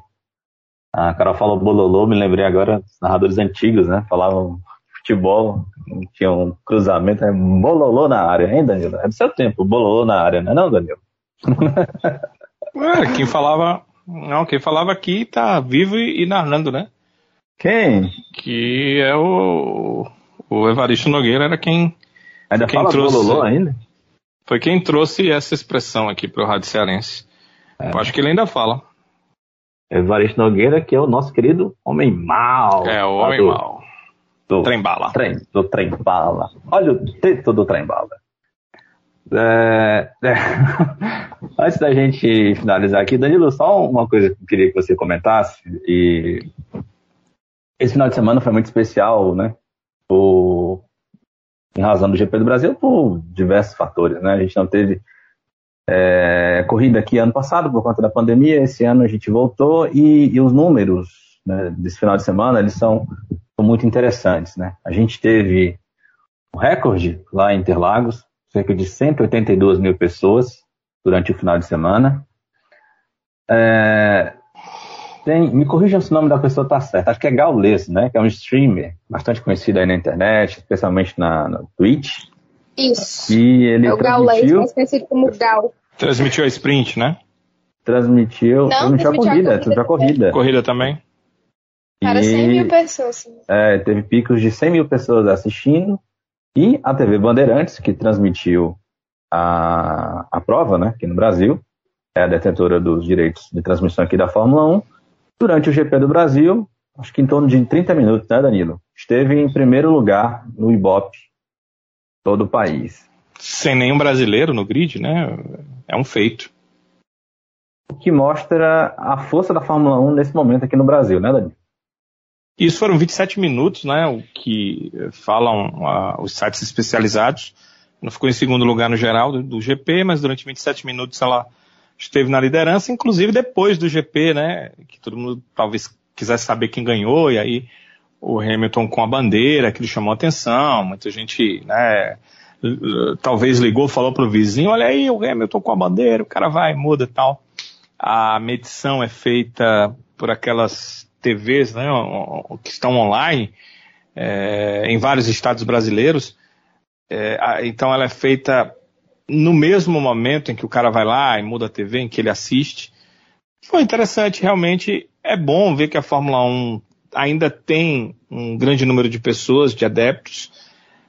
é automobilismo, a gente tem que entender isso. Aqui no Brasil a gente tem dificuldade de ter esse entendimento, porque durante muitos anos nós tivemos brasileiros campeões e a, a TV Globo que transmitia, ela fez a Fórmula 1, ela trouxe a Fórmula 1 no Brasil num formato pouco técnico e, e muito mais puxado para a emoção, muito mais é, fazendo como se fosse é, um espetáculo esportivo comum, um espetáculo esportivo como o futebol, é o Brasil contra é, país X, país Y, é o brasileiro contra o, o, francês, é o brasileiro contra o inglês, né? Então, ela dessa forma conseguiu popularizar muito. Mas é, a, a, parte técnica da categoria ela não é para todos, né? não, é, não são todos que vão ficar assistindo ali meia hora sobre é, como faz um chassi de um carro de Fórmula 1, é, não é todo mundo que vai ficar ouvindo aqui o nosso podcast quando a gente está falando de arrasto do carro, ou que o aerofólio diminui, ou que o motor foi trocado porque tinha um problema de trepidação que ia levar o motor a não durar o número de provas que precisava, né? O, o, torcedor comum, ele não, não quer ouvir esse tipo de coisa. Então ele é de um público seleto. Quando consegue 27 minutos na primeira colocação no Ibope, é, num domingo, que domingo é muito disputado na TV brasileira, na TV aberta brasileira, é um feito realmente, acho que tem muito a ver com a forma como a Band tratou a Fórmula 1, o tempo que ela deu, as pessoas, os personagens que ela envolveu na transmissão e não dá para deixar de dizer que tem muito do que o Hamilton fez, né? Porque é, foi naquele momento em que a Band ficou ali com o seu maior pico de audiência. Ou seja, como eu disse, né, muita gente ligou para o amigo, ou foi ali no vizinho, ou falou para alguém, olha, o que, é que o Hamilton está fazendo, está com bandeira lá do Brasil. É, mas não é inglês, e todo mundo queria ver o que estava acontecendo, então isso também chamou muita atenção. De qualquer forma, um segundo lugar que ela conseguiu manter durante todo o GP já foi muito interessante e diferente, pois a gente sabe a batalha dos programas né, que, que, que tem no domingo, que normalmente já tem aquele público, aquela audiência certa. É, é muito legal. Agora, uh, eu queria chamar a atenção, sabe, para o mais legal disso, para nós que gostamos da Fórmula 1, que é ter um caráter mais técnico, um caráter mais informativo, é trazer um antes e um pós-corrida, é, nos munir de informações que normalmente a gente não teria na transmissão que a Globo fazia antigamente. Então, isso é muito interessante. A Band tem o próximo ano ainda como detentora dos direitos. Eu não sei se ela vai seguir detentora a partir de 2023, mas espero que, ficando na Band ou deixando para uma outra emissora, esse formato que ela faz, esse tempo que ela dá, essa condição que ela fez com que a Fórmula 1 chegasse para a gente mais do que só a, largada e a bandeirada, possa também continuar nas transmissões brasileiras e, se possível, claro, em TV aberta. É isso, esses são os desejos, viu, Danilo? Acho que de todo mundo. Espero que, que esse final de semana represente, né, essa, esse momento que a Fórmula 1 vive que aqui no Brasil especialmente, né? A gente, muita gente, primeiro era aquela história, né? É, depois do, depois que os brasileiros saíram, depois que o Massa deixou a Fórmula 1, o último brasileiro por lá, ah, a Fórmula 1 vai, vai perder a audiência aqui no Brasil. E aí, o que a gente vê hoje é, na verdade, um fortalecimento.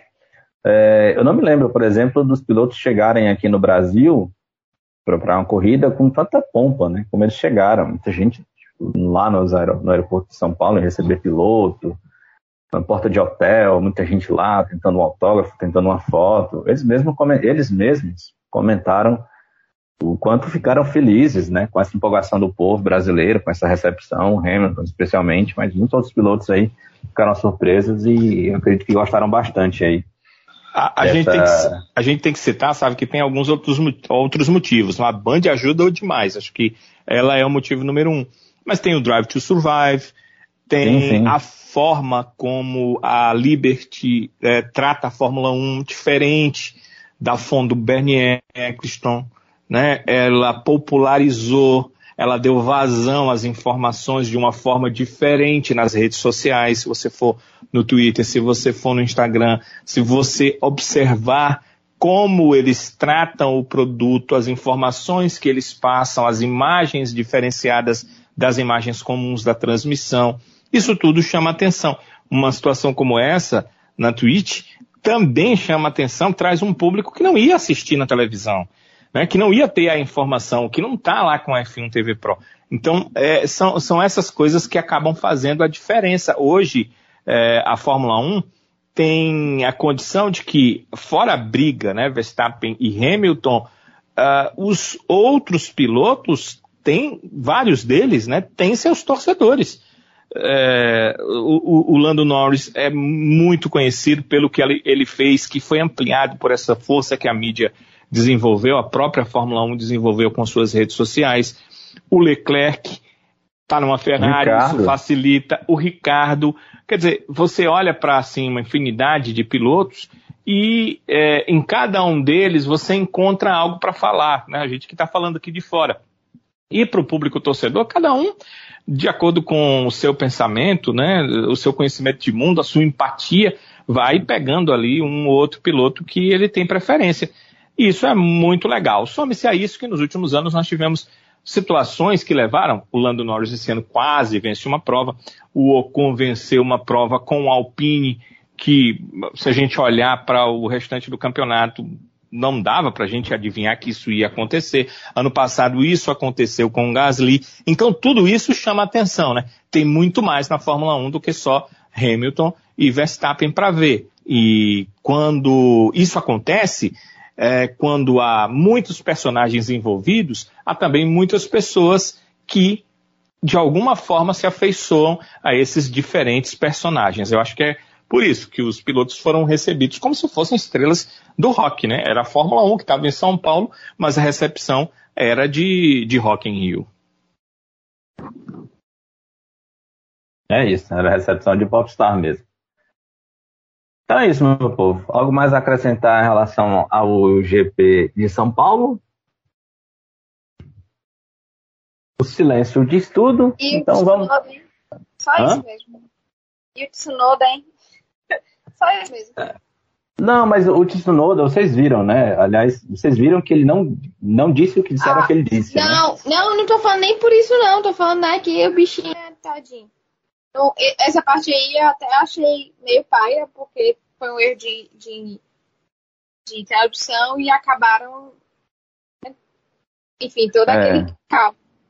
Mas tô falando mesmo porque, como a Carol disse, Gasly carrega nas costas a AlphaTauri. E se ele mesmo não sabe por que renovaram com ele, quem sabe para saber?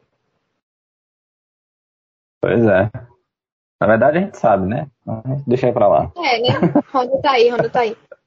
a Honda tá aí. Então vamos lá, minha gente. Hora da gente escolher o lesado e o avexado do GP de São Paulo. Começando sempre pelo lesado, com a vinheta.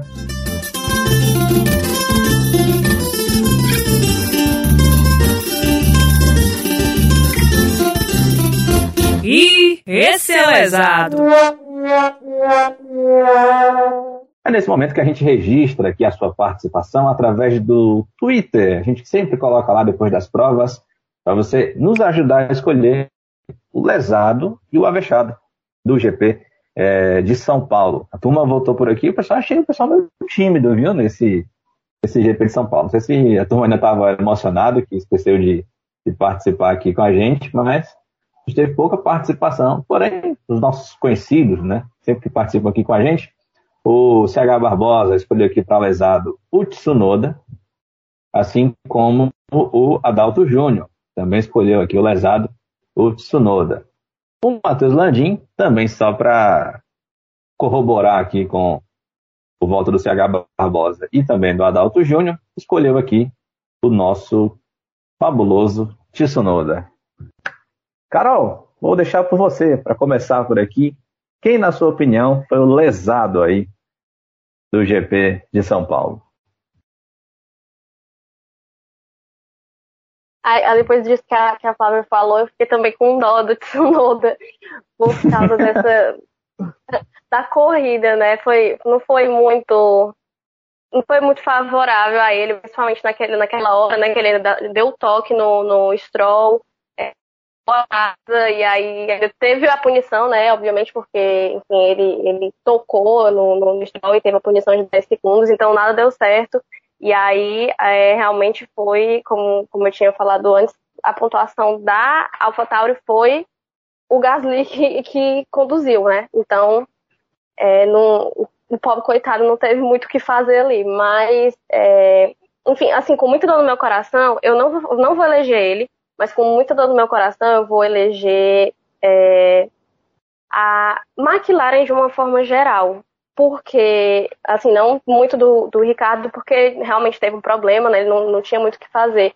Mas foi realmente um fim de semana muito triste, um fim de semana para se esquecer deles, né? Principalmente que eles vinham nessa disputa mais ferrenha ali com a Ferrari para na terceira posição, né, do campeonato de construtores. Então, foi um fim de semana bem, bem fraco, né? Acho que desde de Monza para cá eles não conseguiram muita coisa. Assim, o Lando realmente veio, né? Quase venceu na Rússia, enfim, teve, teve alguns highlights assim, bem interessantes, mas é, eu não, não sinto que eles realmente estão melhorando ou estão mantendo aquele nível, né? Que pelo menos que eles mostraram na Itália e aí nessa corrida do Brasil realmente ficou muito aquém, não só na corrida, né, mas assim o fim de semana foi realmente razoável para eles em comparação à Ferrari que já vinha muito forte, veio muito forte e conseguiu realmente pontuar com os dois pilotos, enquanto o único que pontuou foi o Lando, ainda foi com um ponto, né, depois daquela atitude um pouquinho mais agressiva no começo, ele teve realmente uma boa largada, mas aí é, acabou tocando e a corrida dele foi um pouco por água abaixo.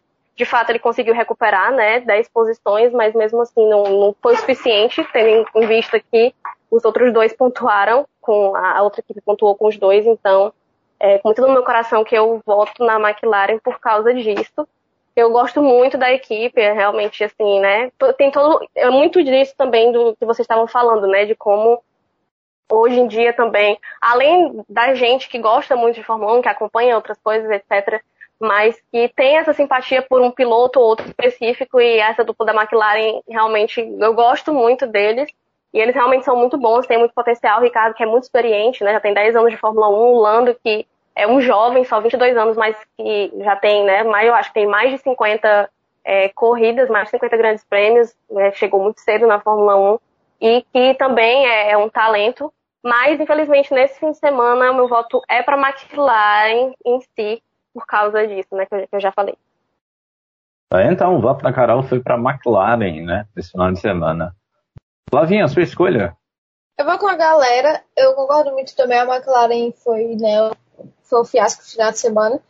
É, eu vou com a galera, eu vou de Tsunoda pelo que ele fez e não fez nesse GP e também por outros, porque temporada decepcionante mesmo. Ele ainda é, é meio não é como se ele não tivesse um carro, né? Porque a gente vê o Gasly tirando leite de pedra e conseguindo ficar ainda é, melhor do que deveria com o AlphaTauri, né? Entre aspas.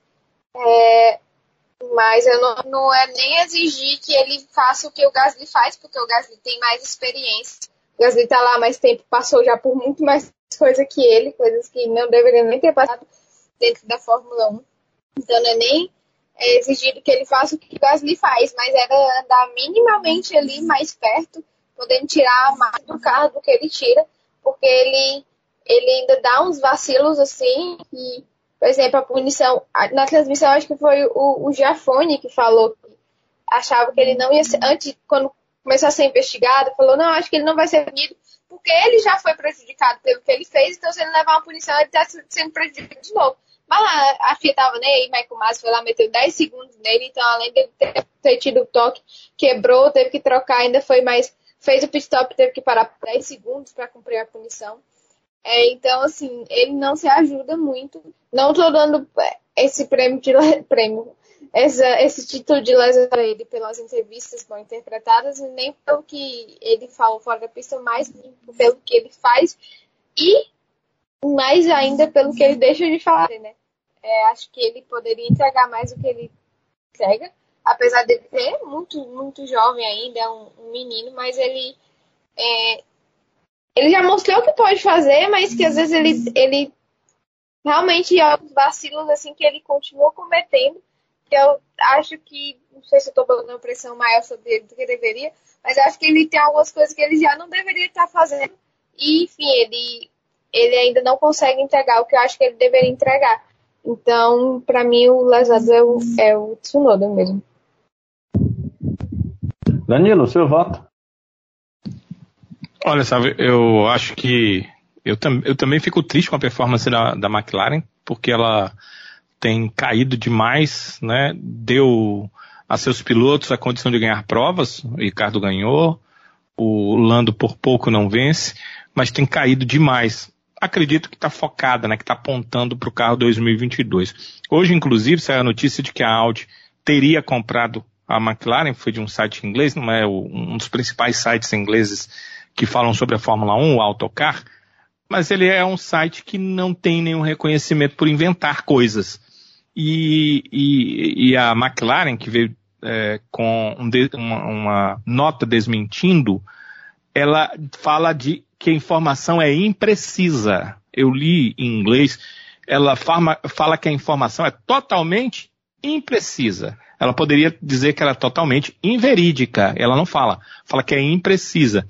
E havia algumas informações aí de sites mais é, é, reconhecidos, inclusive o automotor Antisport, que é da que é alemão, que davam conta de que a Audi e a BMW estavam disputando a McLaren. No caso da Audi, buscando, que ela deve entrar na Fórmula 1 a partir de 2026 com motores, a equipe de Fórmula 1, enquanto que a BMW estava querendo a divisão de supercarros da McLaren, enquanto a, o grupo Volkswagen, a Audi já tem supercarros como a Lamborghini.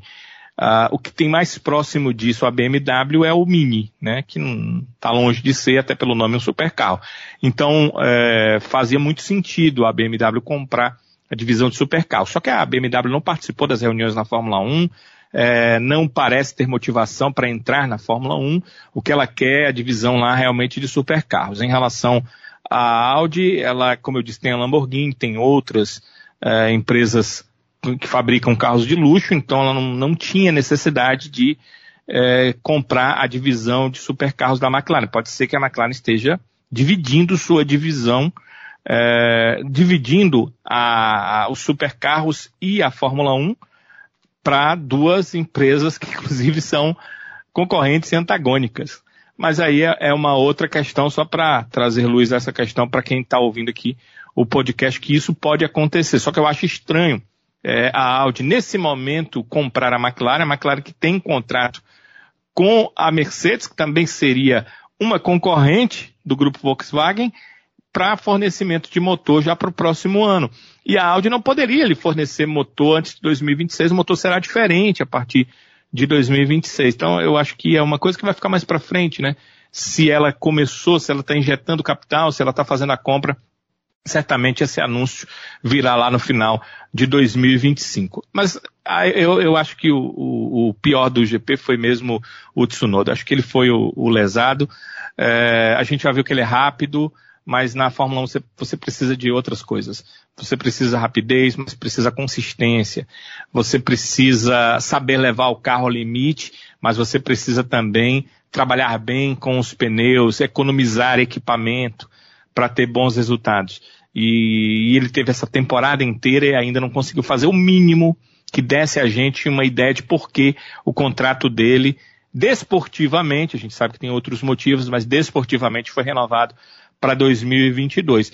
Sorte dele que tem uma Honda uh, com toda a condição financeira que tem e até de força, porque vai entregar uh, tudo do seu motor para Red Bull para que possa mantê-lo por mais uma temporada. Mas em 2022 ele vai precisar fazer alguma coisa de diferente para ser mantido para 2023, porque aí vem muita gente boa nas categorias de base da Red Bull para assumir esse seu posto a partir da temporada 2023. O lesado, para mim, é o Tsunoda mesmo. É, para encurtar aqui as coisas, meu voto também vai para o Tsunoda, pela a corrida em si, né? Acho que a corrida em si dele foi. Não tem muito o que falar. Foi... A gente vai ter que votar no Avechado, Gustavo? É, pois é, né? vamos, vamos sim. Ó, deixa eu. Rapaz, na Bacia das Almas, como, como dizem os mais novos, viu? A Esther dos Santos mandou, mandou um voto assim agora. deu tempo, viu, Esther? Foi na Bacia das Almas, mas deu tempo. Ela também votou no Tsunoda. É isso. Ela sabia que estava gravando, era? Eu tinha colocado aqui mais Mandou cedo, mensagem para ele, estamos gravando. Não, eu tinha mandado, colocado aqui uma retweet no nosso Twitter, lá na página da Vechados. Então, mas logo no começo do episódio. Ela mandou agora, 10h38. São 10h41, a gente está gravando aqui. E foi na Bacia das Almas, literalmente. Corroborou aqui com todo mundo, praticamente, né? Tsunoda leva, então, o lesado. Bora lá para a vexada? Com a vinheta? Se garantir muito, mas se garante, se garante, se garante. Eita, que mas... esse é avexado. Aqui, Eita, que esse é avexado. É, resumindo aqui a ópera, né? todo mundo, é claro, votou aqui no Hamilton. É, o Adalto Júnior, Matheus Landim, disse que o Hamilton não é desse mundo. O menção honrosa também aqui. Ele não explicou bem que menção honrosa pro Hamilton da volta da vitória com a bandeira do Brasil. Sim, entendi, tá certo. Entendi aqui. Só destacando aqui o fato do Hamilton ter erguido a bandeira do Brasil. TH Barbosa também aqui. Hamilton. E você, Flávia Gouveia? Vai de Hamilton ou alguém diferente?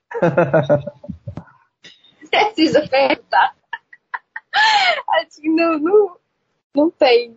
Não tem nem o que falar. A gente já fala tudo. É Hamilton, sabe? Assim, nem, nem o outro chega perto. Apesar do Verstappen ter feito uma boa corrida também. É, é porque o Hamilton foi tão assim, absurdo que a gente esquece, mas o Verstappen fez uma ótima corrida. É, só que ele simplesmente sim, sim. não tinha como segurar o, o Hamilton, né? Então não dá, é. mas. Mas é Hamilton, Hamilton na cabeça. não tem como ser outro. Tá certo, então. Carol, não tem como ser outro, né, Carol? não tem, é possível, aqui, né? Não tem, realmente. Como até o próprio Felipe Massa falou, né, na hora da entrevista, ele disse pro Hamilton ele não tinha sido o piloto do dia, que também foi eleito piloto do dia, mas ele foi o piloto do fim de semana, né? Por mais que ela tenha tido um desempenho excelente, mas o Hamilton, eu acho que não tem como ser outro, com certeza é ele. Danilo, mas vai chato que o Hamilton não safety car, né, nesse final de semana. não, não, viu? O negócio foi sério. O cara faz a pole, aí perde 20 posições. Ele rema, rema, rema, só tem 24 voltas, mesmo assim ele vai para quinto, aí perde mais cinco posições. Larga em décimo, termina em primeiro e muito à frente do segundo colocado. Já estava ali até economizando o motor, porque acho que ele não quer mais trocar motor nas três provas que restam para o final da temporada. Dá para votar no outro cara, né? A gente está falando de automobilismo, de Fórmula 1. E o que eu disse no início, a gente viu assim o topo de um piloto. A gente viu uh, a melhor condição de um piloto e foi o que o Hamilton entregou. Então não dá para votar no outro piloto. Concordo totalmente com a Flávia que o, o Verstappen fez uma ótima prova. Se não existisse o Hamilton na prova, ele teria vencido sem maiores problemas. O problema é que o Hamilton estava lá, conseguiu sair da sua décima para a segunda posição até a briga com o Verstappen e ele realmente estava imparável, impossível. Conseguiu vencer a prova numa performance que é, vai entrou já, né, para a história da Fórmula 1 e vai ser lembrada certamente por muito e muito tempo. E uma coisa que a Flávia falou lá no início que eu fiquei aqui pensando, eu ia falar logo depois e, e, e não não lembrei, né? É, talvez por isso que o Hamilton tivesse tão afim, né? Ele, ele foi vaiado em vários lugares, principalmente nas corridas europeias. Aí ele chega ao Brasil e sente aquele carinho diferenciado, né? Talvez por isso a questão da bandeira, né? Talvez por isso o dizer em português dentro do carro, eu amo o Brasil, como ele falou ali quando estava com a bandeira já se dirigindo ali para deixar o seu carro e ir para o pódio. É, o cara quer estar perto de quem gosta dele, isso é uma coisa normal, uma coisa comum. E ele é, sentiu esse, esse momento dos brasileiros, e aí ele nos entrega essa prova incrível que vai marcar, claro, a carreira, a história dele, mas vai marcar também o circuito brasileiro de Interlagos. Então, acabou que houve um, uma troca e um escambo, né? A gente acabou tendo essa troca com o Hamilton, ele nos dando essa grande prova e ela vai ficar marcada como uma prova no Brasil. É verdade, Danilo. Não, não, tem, não, tem, não tem como não escolher o Hamilton para ser avexado. Porque o homem só não fez chover esse final de semana lá em Interlagos. Né? Agora a gente, depois desse ato dele com a bandeira, a gente já pode chamar ele de Luiz Hamilton, né? Milton, aqui no Ceará. Se fosse cearense, ia ser Milton, não era não? O que vocês acham? Certeza, Luizinho. Luizinho, Milton. O que você acha, Carol? Eu acho que ele já é brasileiro. Assim, pelo menos no, no fim de semana que ele estiver no Brasil, ele é considerado brasileiro.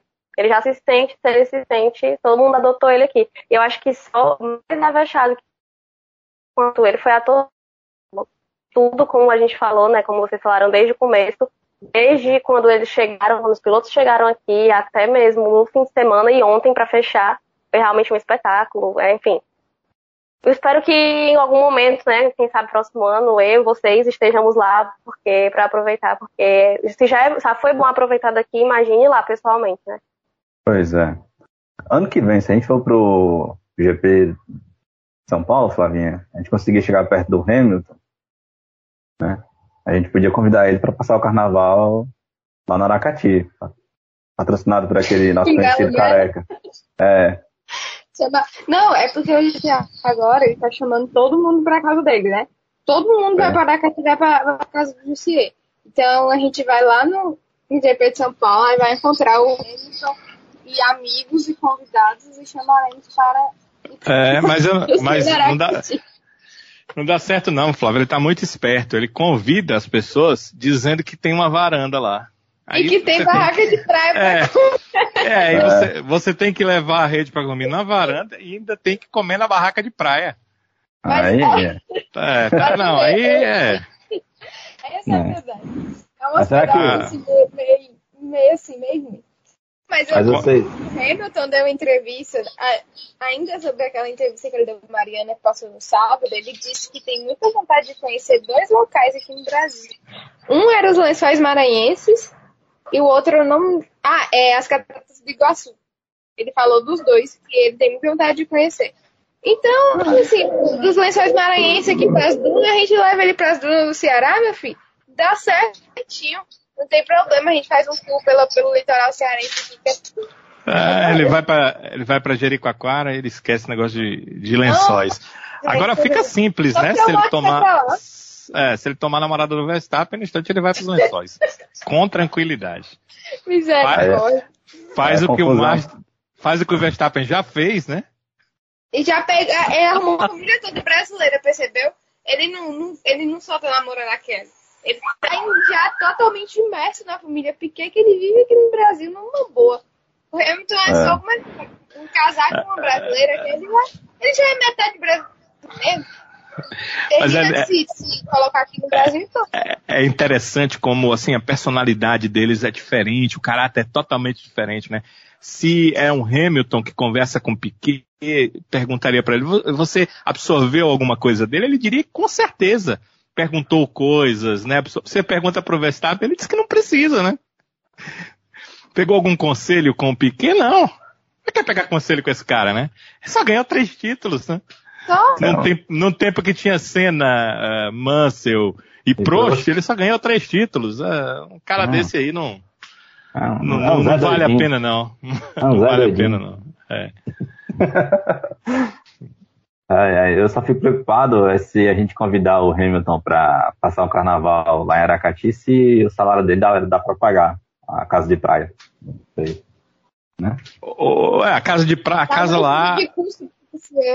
Só uma É, a ca- custo. O alpendre é de graça, né? O problema Ah. é só a barraca de praia, né? Ah, é. A barraca de praia é cara. Só né? pegar a alimentação, dá tudo certo. E se der problema, ele troca o jatinho na barraca e aí tá tudo bem. É, tá tudo certo. Vai de ônibus de carreira mesmo, de É. normal. É corrida de troca aí por uns 3 kg de carne que dá certo. É isso então, minha gente. Vamos embora. Se não tiver besteira no final, não é avexado. Não, não, não. É isso. Obrigado por todo mundo que nos acompanhou por mais de duas horas aqui de episódio. É GP do, do GP no Brasil, minha gente, é especial. A gente conversa mesmo e tem muito o que conversar e teve muito do que se falar sobre essa corrida. Agradecendo a todo mundo que participou com a gente lá na votação, que sempre interage com a gente pelas redes sociais. Você que ainda não segue, você que não, não nos acompanha ainda, procura a gente lá no Twitter, na arroba Avechados Podcast, e também lá no Instagram, arroba Avechados Podcast. Obrigado, Flavinha, pela sua participação e até a próxima. Até mais, sabe? Foi muito bom estar aqui de volta conversando com vocês. Até catar agora, né? É, semana que vem já, tem Catar. E é bom. Esperamos. Vamos esperar. Abraço, Flavinha.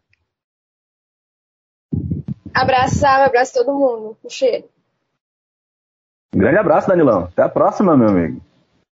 Valeu, Sávio. Um abraço para você, para Carol. Legal participar com a gente. Também para Flávia. Foi muito bom a gente debater um pouco sobre essa Fórmula 1. Se Deus quiser, segunda-feira a gente conversa sobre o GP do Catar.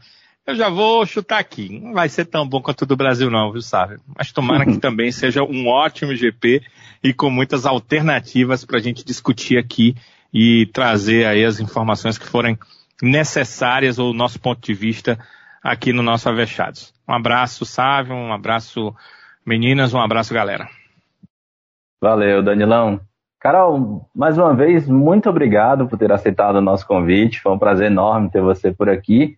E já deixo o convite aqui em aberto para você aparecer em outras oportunidades.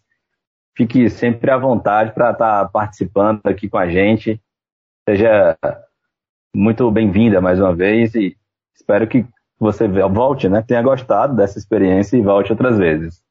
Ai, sabe, eu que agradeço. Muitíssimo obrigada pelo convite. Foi muito bom aqui ficar conversando com vocês, debatendo com você, o Danilo, a Flávia. É muito bom falar de Fórmula 1, né? Muito bom falar de automobilismo, ainda mais desse GP histórico que a gente teve aqui, né? E, enfim, foi muito bom, de verdade. Muito obrigada. E vamos conversar aí, né, pra gente fazer esse debate mais vezes, né, novamente, em, quem sabe, em outras oportunidades. Muito obrigada mesmo. Tá, joia, Carol. Deixa as suas redes sociais aí pra turma que quer te seguir, te acompanhar. Você tá presente no Instagram, no Twitter. Pronto, meu Instagram é underline Caroline Tavares, o Caroline é com K. E no Twitter é Caroline Tavares, só que no lugar do E de Caroline, né, Caroline, é um X, então é Caroline X Tavares. Tá, já então. É isso. Mais uma vez, obrigado, Carol. E é isso, minha gente. Semana que vem a gente está de volta para falar sobre o Grande Prêmio do Catar. Esperando que, se não parecido, acho que não vai ser igual, mas pelo menos com emoções parecidas com as que a gente teve neste final de semana lá em São Paulo. Um grande abraço então para todo mundo e a gente se encontra no próximo episódio. Até lá!